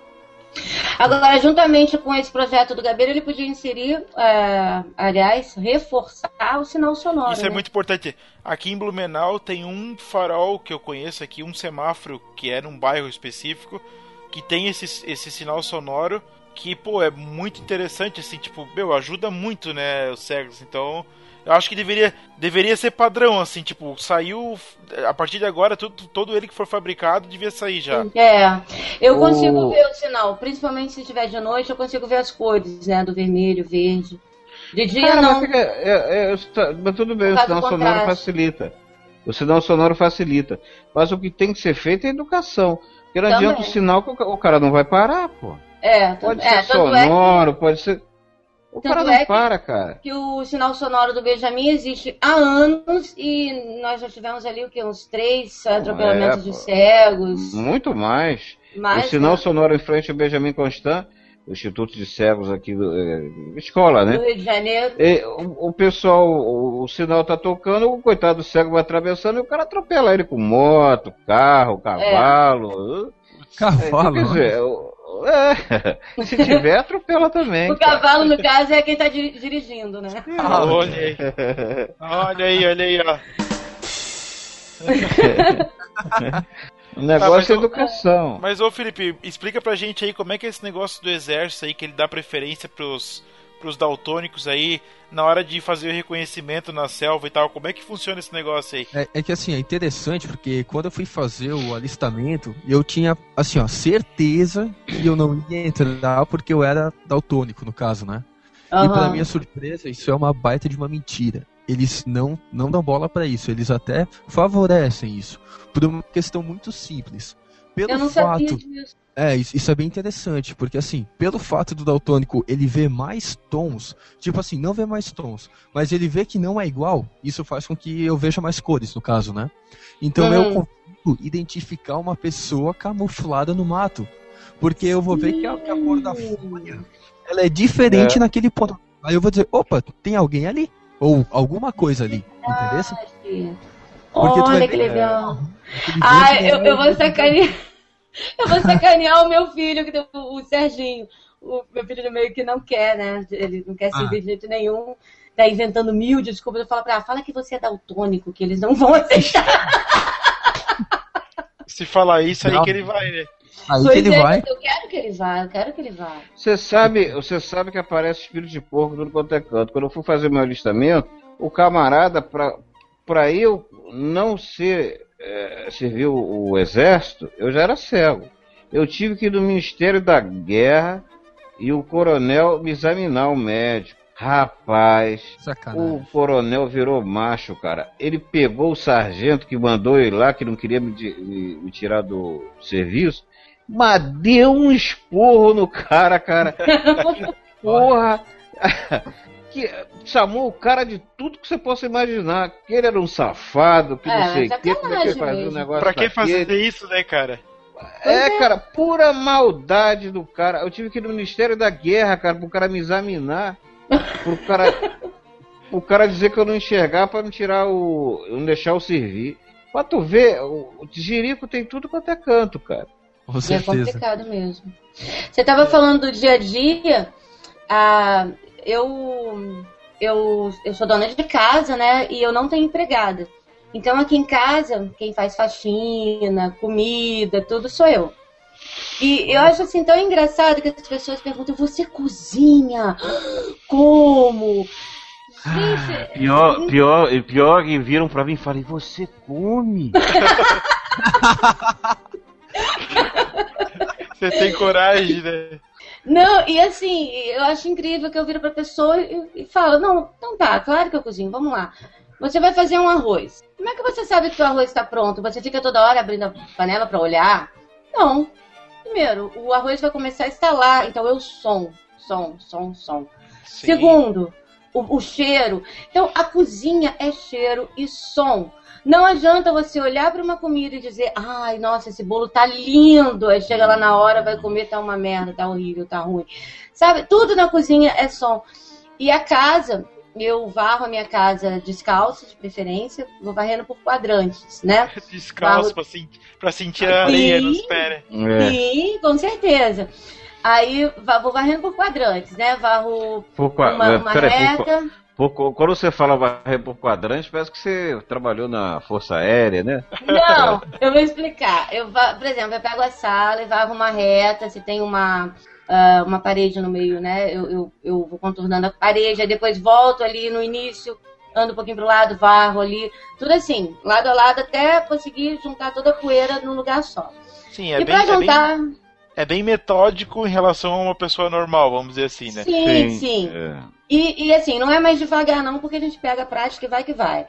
E no final, para juntar poeira, ai, você coloca na pá? De jeito nenhum, não coloca. Porque para você colocar a pá ali e mirar com a vassoura em cima da pá, vai cair muito mais coisa fora da pá do que dentro da pá. Com certeza. Então, ou, então o que eu faço? Eu pego meu, meu aspirador de pó e vou lá e limpo. As minhas vizinhas, quando entram aqui em casa, falam, Débora, a sua casa, da, da vizinhança, é a casa mais limpa. E eu acredito, porque eu tenho muitas amigas cegas que são donas de casa e que, que fazem faxina, e eu comparo a casa dessas amigas com casas de outras amigas que enxergam, e realmente são mais limpas, não porque as amigas que enxergam sejam porcas, não é isso. É porque como a gente está ali descalça, varrendo, e outra, a gente tem mesmo a preocupação de fazer melhor do que quem enxerga. Né? Porque já tem aquela coisa, ah, é cego, ah, não fez direito, tadinha, porque é cega. Não. Então a gente tem essa preocupação de fazer melhor, né, para tentar chegar ao igual. E, e faxineira, vocês vão me desculpar, mas eu me estresso muito com faxineira, porque elas tentam me enganar, entendeu? E aí o bicho pega, não, não dá muito certo. não. tentam, capaz que tentam roubar ainda, né? Ah, isso É. acontece, com- mas isso acontece em qualquer casa. Mas É, não, Eu, Acontece em qualquer casa, mas mesmo você estando é. os dois ali presencial, sim, ela pode, sim. pa pode É. passar a mão em alguma coisa, colocar na Sim, bolsa e sim. É, só depois de muito tempo vocês vão perceber, né? Sim. É, E remédio, uma coisa que, que eu acho bem, assim, legal de falar, que as pessoas falam, ai, remédio, como é que você dava remédio para os seus filhos quando eles eram crianças e tal? Sabe aquele copinho, quando é conta-gotas, né, por exemplo? Sabe aquele copinho Sim, de festa, sim. aquele copinho plástico? Então, Sim. eu pego aquele copinho e vou com conta-gotas ali, porque no copinho de plástico eu consigo Faz sentir barulho, né? Também, além de fazer barulho, eu consigo sentir a gotinha caindo. E aí Olha depois só. eu coloco a água, né? E me botava na mamadeira, ou, ou quando a criança já conseguia tomar no copinho e tal. E hoje em dia, ainda bem, né, que os- a maioria do- das caixinhas de remédio estão vindo com braille, né? E que facilita bastante. Olha só. Que É, só, é o eu, quê. só, só uma coisa que eu acho ruim naquelas caixinhas do Braille, é muito bom saber o nome do remédio. Mas o Braille só vem na caixa, né? Se você Ah, perder a também não- caixa. Na bula Ah, também sim. precisa postar, né? Não, na bula Não, não, é- dá. Não Não, dá. mas poderia, mas Não. poderia dizer, pelo menos, alguma coisa para que serve aquilo. Não dá, Viu, cara. Paulo? Ah, dá sim, cara. Mas o Não que que dá. define o, o Braille? É, os É pontinhos? porque o, o Braille, o Braille, é, ele é um É sistema o muito alfabeto, extenso. né? O alfabeto é muito grande, né? Ele é muito extenso. Então, tipo assim, uma, uma folha de. Quanto, quanto que tem. Quantas linhas tem uma folha? 30 linhas? Certo, mais ou menos. Né? Mais ou menos. Em braille, uma folha daria umas 3, 4 folhas. Uma folha. É, então, Não, não, mas, mas, mas peraí, mas você. então, como você vai fazer vidro- uma bula em braille? Não, Não, não precisa ser a bula. Escuta só. Ah, vai Você ficar tem um gigantesco, vidro. né? Você Vai. tem, o, você tem o, o nome do remédio na caixinha.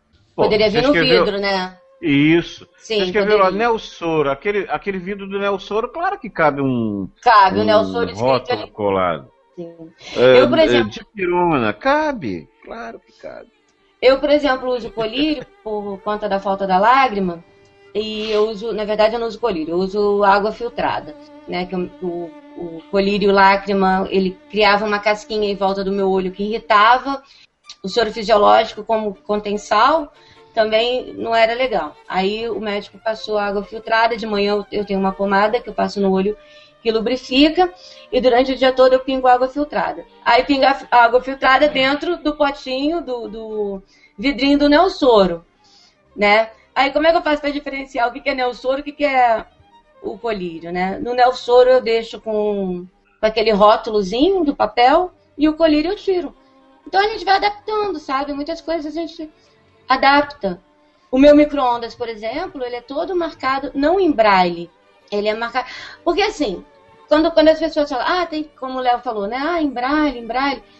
Não, porque a gente visa acessibilidade. O que é acessibilidade? Acessibilidade é você dar acesso àquela pessoa, a todas as pessoas. Não importa se ela é deficiente, se ela é idosa, se ela é analfabeta. Então, é a acessibilidade, é o acesso que a pessoa tem que ter àquela coisa. O meu micro-ondas, se eu marcasse em braille, o braille ia ficar por cima da- das letrinhas. Então, quem enxerga não ia conseguir usar meu micro-ondas. O que, que eu fiz? Ia gerar outro Tem- problema, né? Ia gerar outro problema. Aí eu, eu tenho é, umas bolinhas de silicone que vende em casa de construção, que serve para colocar no piso de banheiro, É pra, pra antiderrapante. antiderrapante, em porta para não bater. Eu peguei essas bolinhas e colei no micro-ondas. Quem olha o meu micro-ondas diz que aquilo é do micro-ondas. A pessoa não sabe que aquilo é uma adaptação que eu fiz. E é transparente. Então, usa eu, usa quem enxerga e assim vai.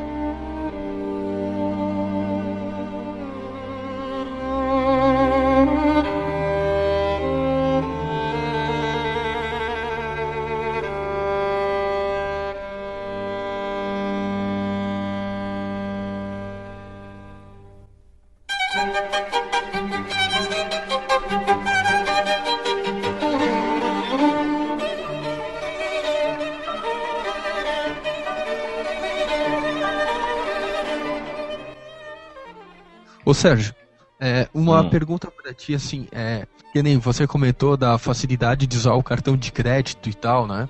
Mas como é que você sabe se o atendente não, não te sacaneou, colocou um valor a mais e tal? Tem alguma garantia?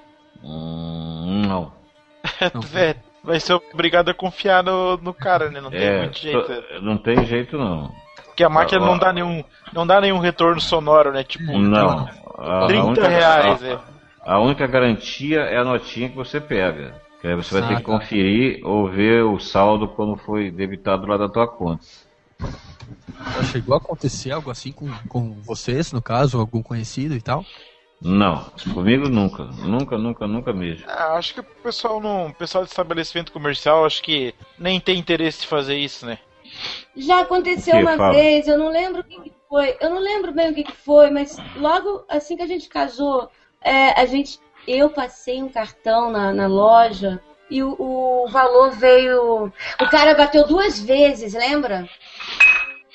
Lá. É, bateu duas. Mas aquilo ali, ele fez o estorno. Não teve, ele bateu duas vezes, mas fez o estorno. Não Mas teve a gente problema teve que nenhum. voltar lá depois, na loja.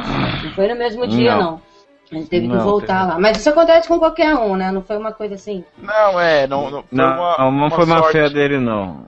É que eu pensei numa sacanagem dele fazer propositalmente, querendo se aproveitar Não. da situação, né? Não, já aconteceu um negócio de má fé. Um colega nosso pediu pro taxista ir no banco com ele pra sacar o dinheiro e o, o cara roubou dele, assim, uma grana Não, violenta. mas aí. E aí roubou mesmo. Não, teve- mas aí também. É, Não, mas aí também é burrice, porra. Você é um cara Claro, estranho, claro. pega um motorista de táxi, vai, um cara que você não conhece, vai levar ele no banco, você botar tua senha, tu mandar, mandar o cara colocar, o cara não tem cuidado nem de bater quanto que ele vai retirar do banco, mandar É, o cara fazer é. isso, aí é, é. porra. Aí é, de- é, é dá muita, muita força pra ser roubado mesmo.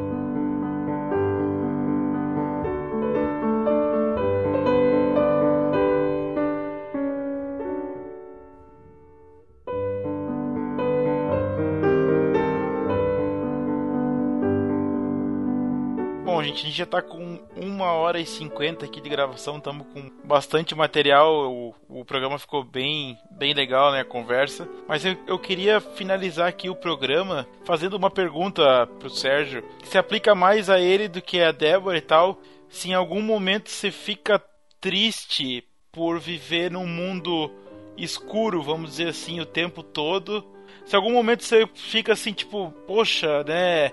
É que o pessoal coloca muito esse, esse estigma assim que, ah, meu Deus, o cego e a vida dele é uma, vamos dizer assim, é uma vida, uma vida sofrida, vamos dizer assim, é uma coisa, né, uma coisa chata e tal, que o pessoal fala, né, não, cego é o coitadinho e tal. É, assim, a Débora também é cega e tal, mas ela fala aí que que vê umas cores e tal, ainda vê uma luz. Então ela não tá 100% no escuro, vamos dizer assim, mas você tá tá no escuro. Eu queria saber se assim que você respondesse essa pergunta e deixasse uma mensagem justamente pro pessoal que fala aí que o ceguinho é o coitado, né? Que o ceguinho é, né, que o Deixa, ceguinho deixa é... só, deixa eu só te, te, te corrigir, assim, sem. Você não vai ficar bravo, não. Porque é uma coisa que serve pra você e pra todo mundo. É que quando as pessoas falam escuro, tá? O cego, é, ele não vê o escuro. Ele simplesmente não vê nada. É como, quer ver um exemplo muito legal? É como se você quisesse enxergar pelo seu cotovelo. Você não consegue, o cotovelo não tem a função de enxergar. Então ele não vê nada, não, não tem essa vida de, na escuridão, sabe? Não, não, não é. Ele apenas não tem a função de ver. O olho tá ali, mas ele não vê. É como se ele quisesse enxergar com o cotovelo mesmo. Entendi. O, a, a visão, a falta da visão, a falta da audição, do som, qualquer coisa. Se você não tem som, você tem silêncio. Mas se você não tem como captar o silêncio, você não tem nada. Se você não tem visão, você não tem a luz, não tem a cor, não tem nada disso. Né? Mas se, se é, a a claridade, no caso a escuridão, seria a ausência da luz, da claridade. Se você não consegue captar, essa, não tem essa sensibilidade nos seus olhos, não chega até a sua retina, você também não tem nada. Então, quer dizer, não existe para você a noção de escuro, claro, ou, ou para o cara que não ouve de barulho ou não barulho. Apenas não existe. Isso para ele é um mundo que não não está ali. Entendeu? Agora, uh, questão de, de ficar triste, ah, várias vezes. A sociedade é muito injusta. Não é só comigo, não, é com várias pessoas. Eu fico triste, por exemplo, às vezes quando uma pessoa maltrata uma criança, um idoso. Você pensa quantas vezes eu já, quando eu já fui mais valente, hoje em dia não. Mas eu já fui mais valente. Eu já dei muita porrada em muita gente, rapaz, mesmo sem enxergar. Eu já fiquei muito puto quando eu vi um motorista de ônibus tratar mal uma pessoa que, que era idosa, uma criança, que o cara é banco valente, ofende a criança, quer bater na criança, agora quando pinta um adulto ele se borra todo. Então eu sempre fui contra os covardes, sempre tive nojo de gente covarde. A gente que aproveita de uma superioridade aparente que ele tem para humilhar o outro e diminuir o seu semelhante. Eu não, isso é uma coisa que eu nunca aceitei na minha vida. Eu acho que eu nunca vou aceitar. E vou atropelar sempre quando eu puder, de uma forma ou de outra. Pela lei, hoje em dia é mais pela lei. Mas antigamente, que eu era mais zangado, era de outra forma, junto com meus amigos. Mas eu já fiquei sim, muitas vezes triste por isso. Não só por mim, que eu já fui várias vezes desrespeitado e tive que procurar justiça, fazer o diabo para poder é, ser respeitado.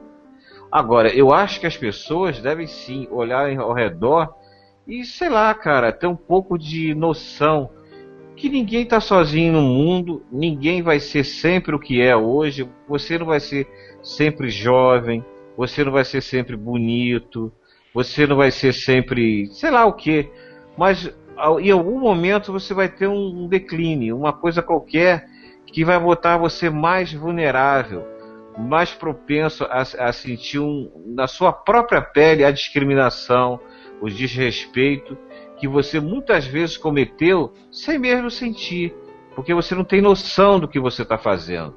Muitas vezes você fala uma palavra mais ríspida, mais áspera para uma pessoa na rua e você não sabe a extensão da mágoa que você proporcionou a essa pessoa. Então eu acho que a gente tem que sempre procurar ser centrado, procurar ter paciência, procurar sempre olhar o seu semelhante com o olho de ser humano, de ver a situação que ele está passando. Se você trabalha no hospital, vê um paciente agressivo, zangado com você, você, como um profissional que está ali, tem que estar tá preparado a receber essa pessoa e proporcionar o conforto para ela. E a mesma coisa no dia a dia.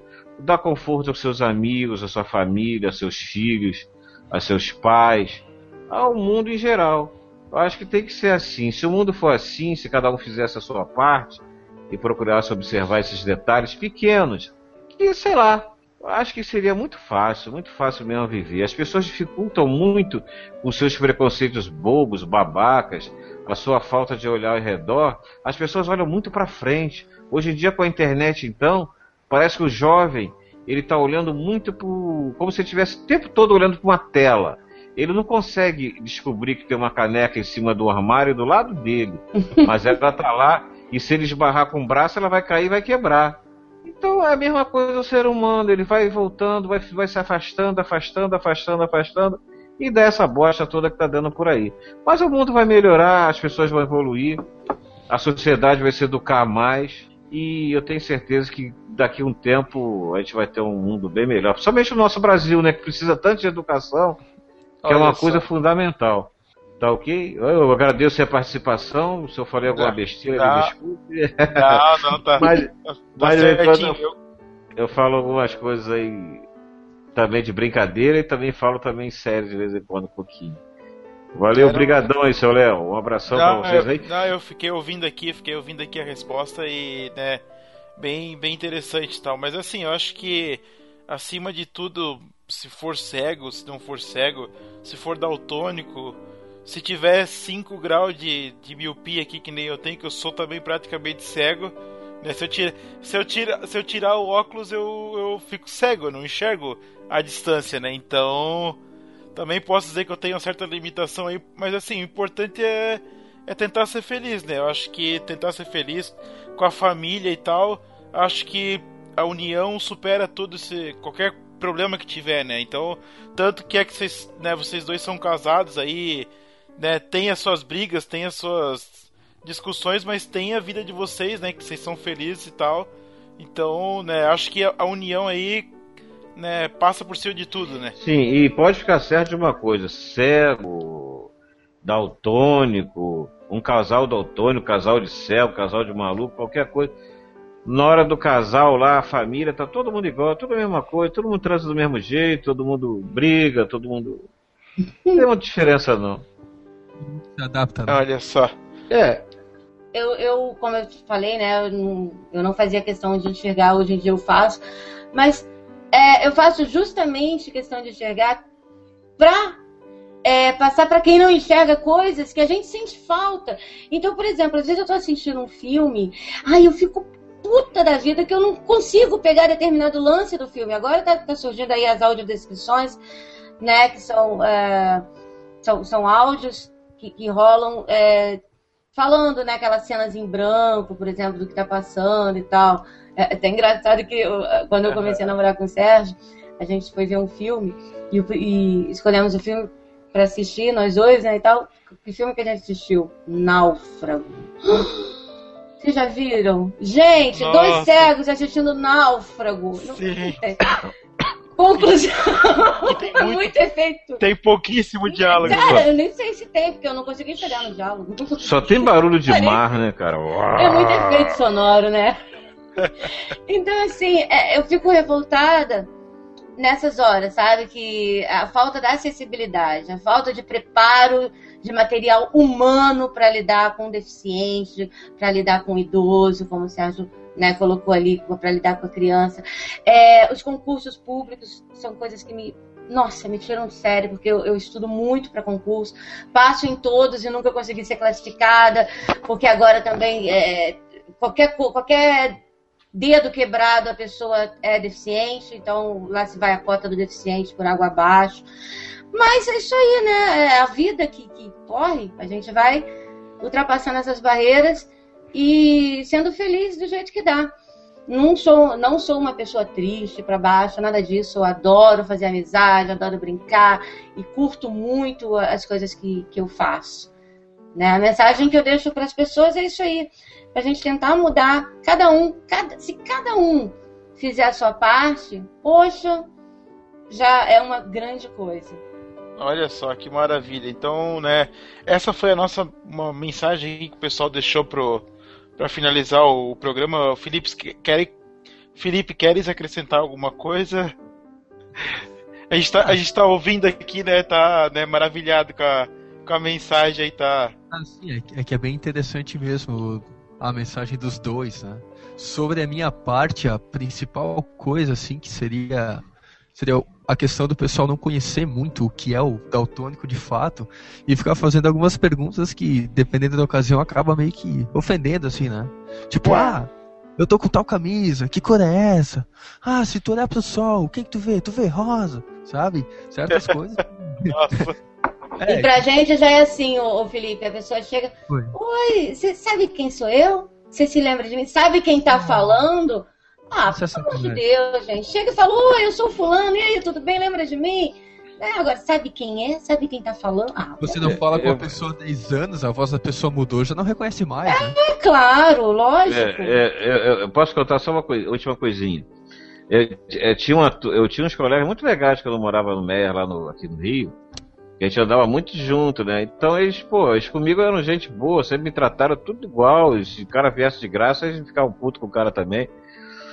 Aí tinha uns que tinham essa mania mesmo. De, você quer, você sabe isso aqui, papapá, com essa história que estou falando.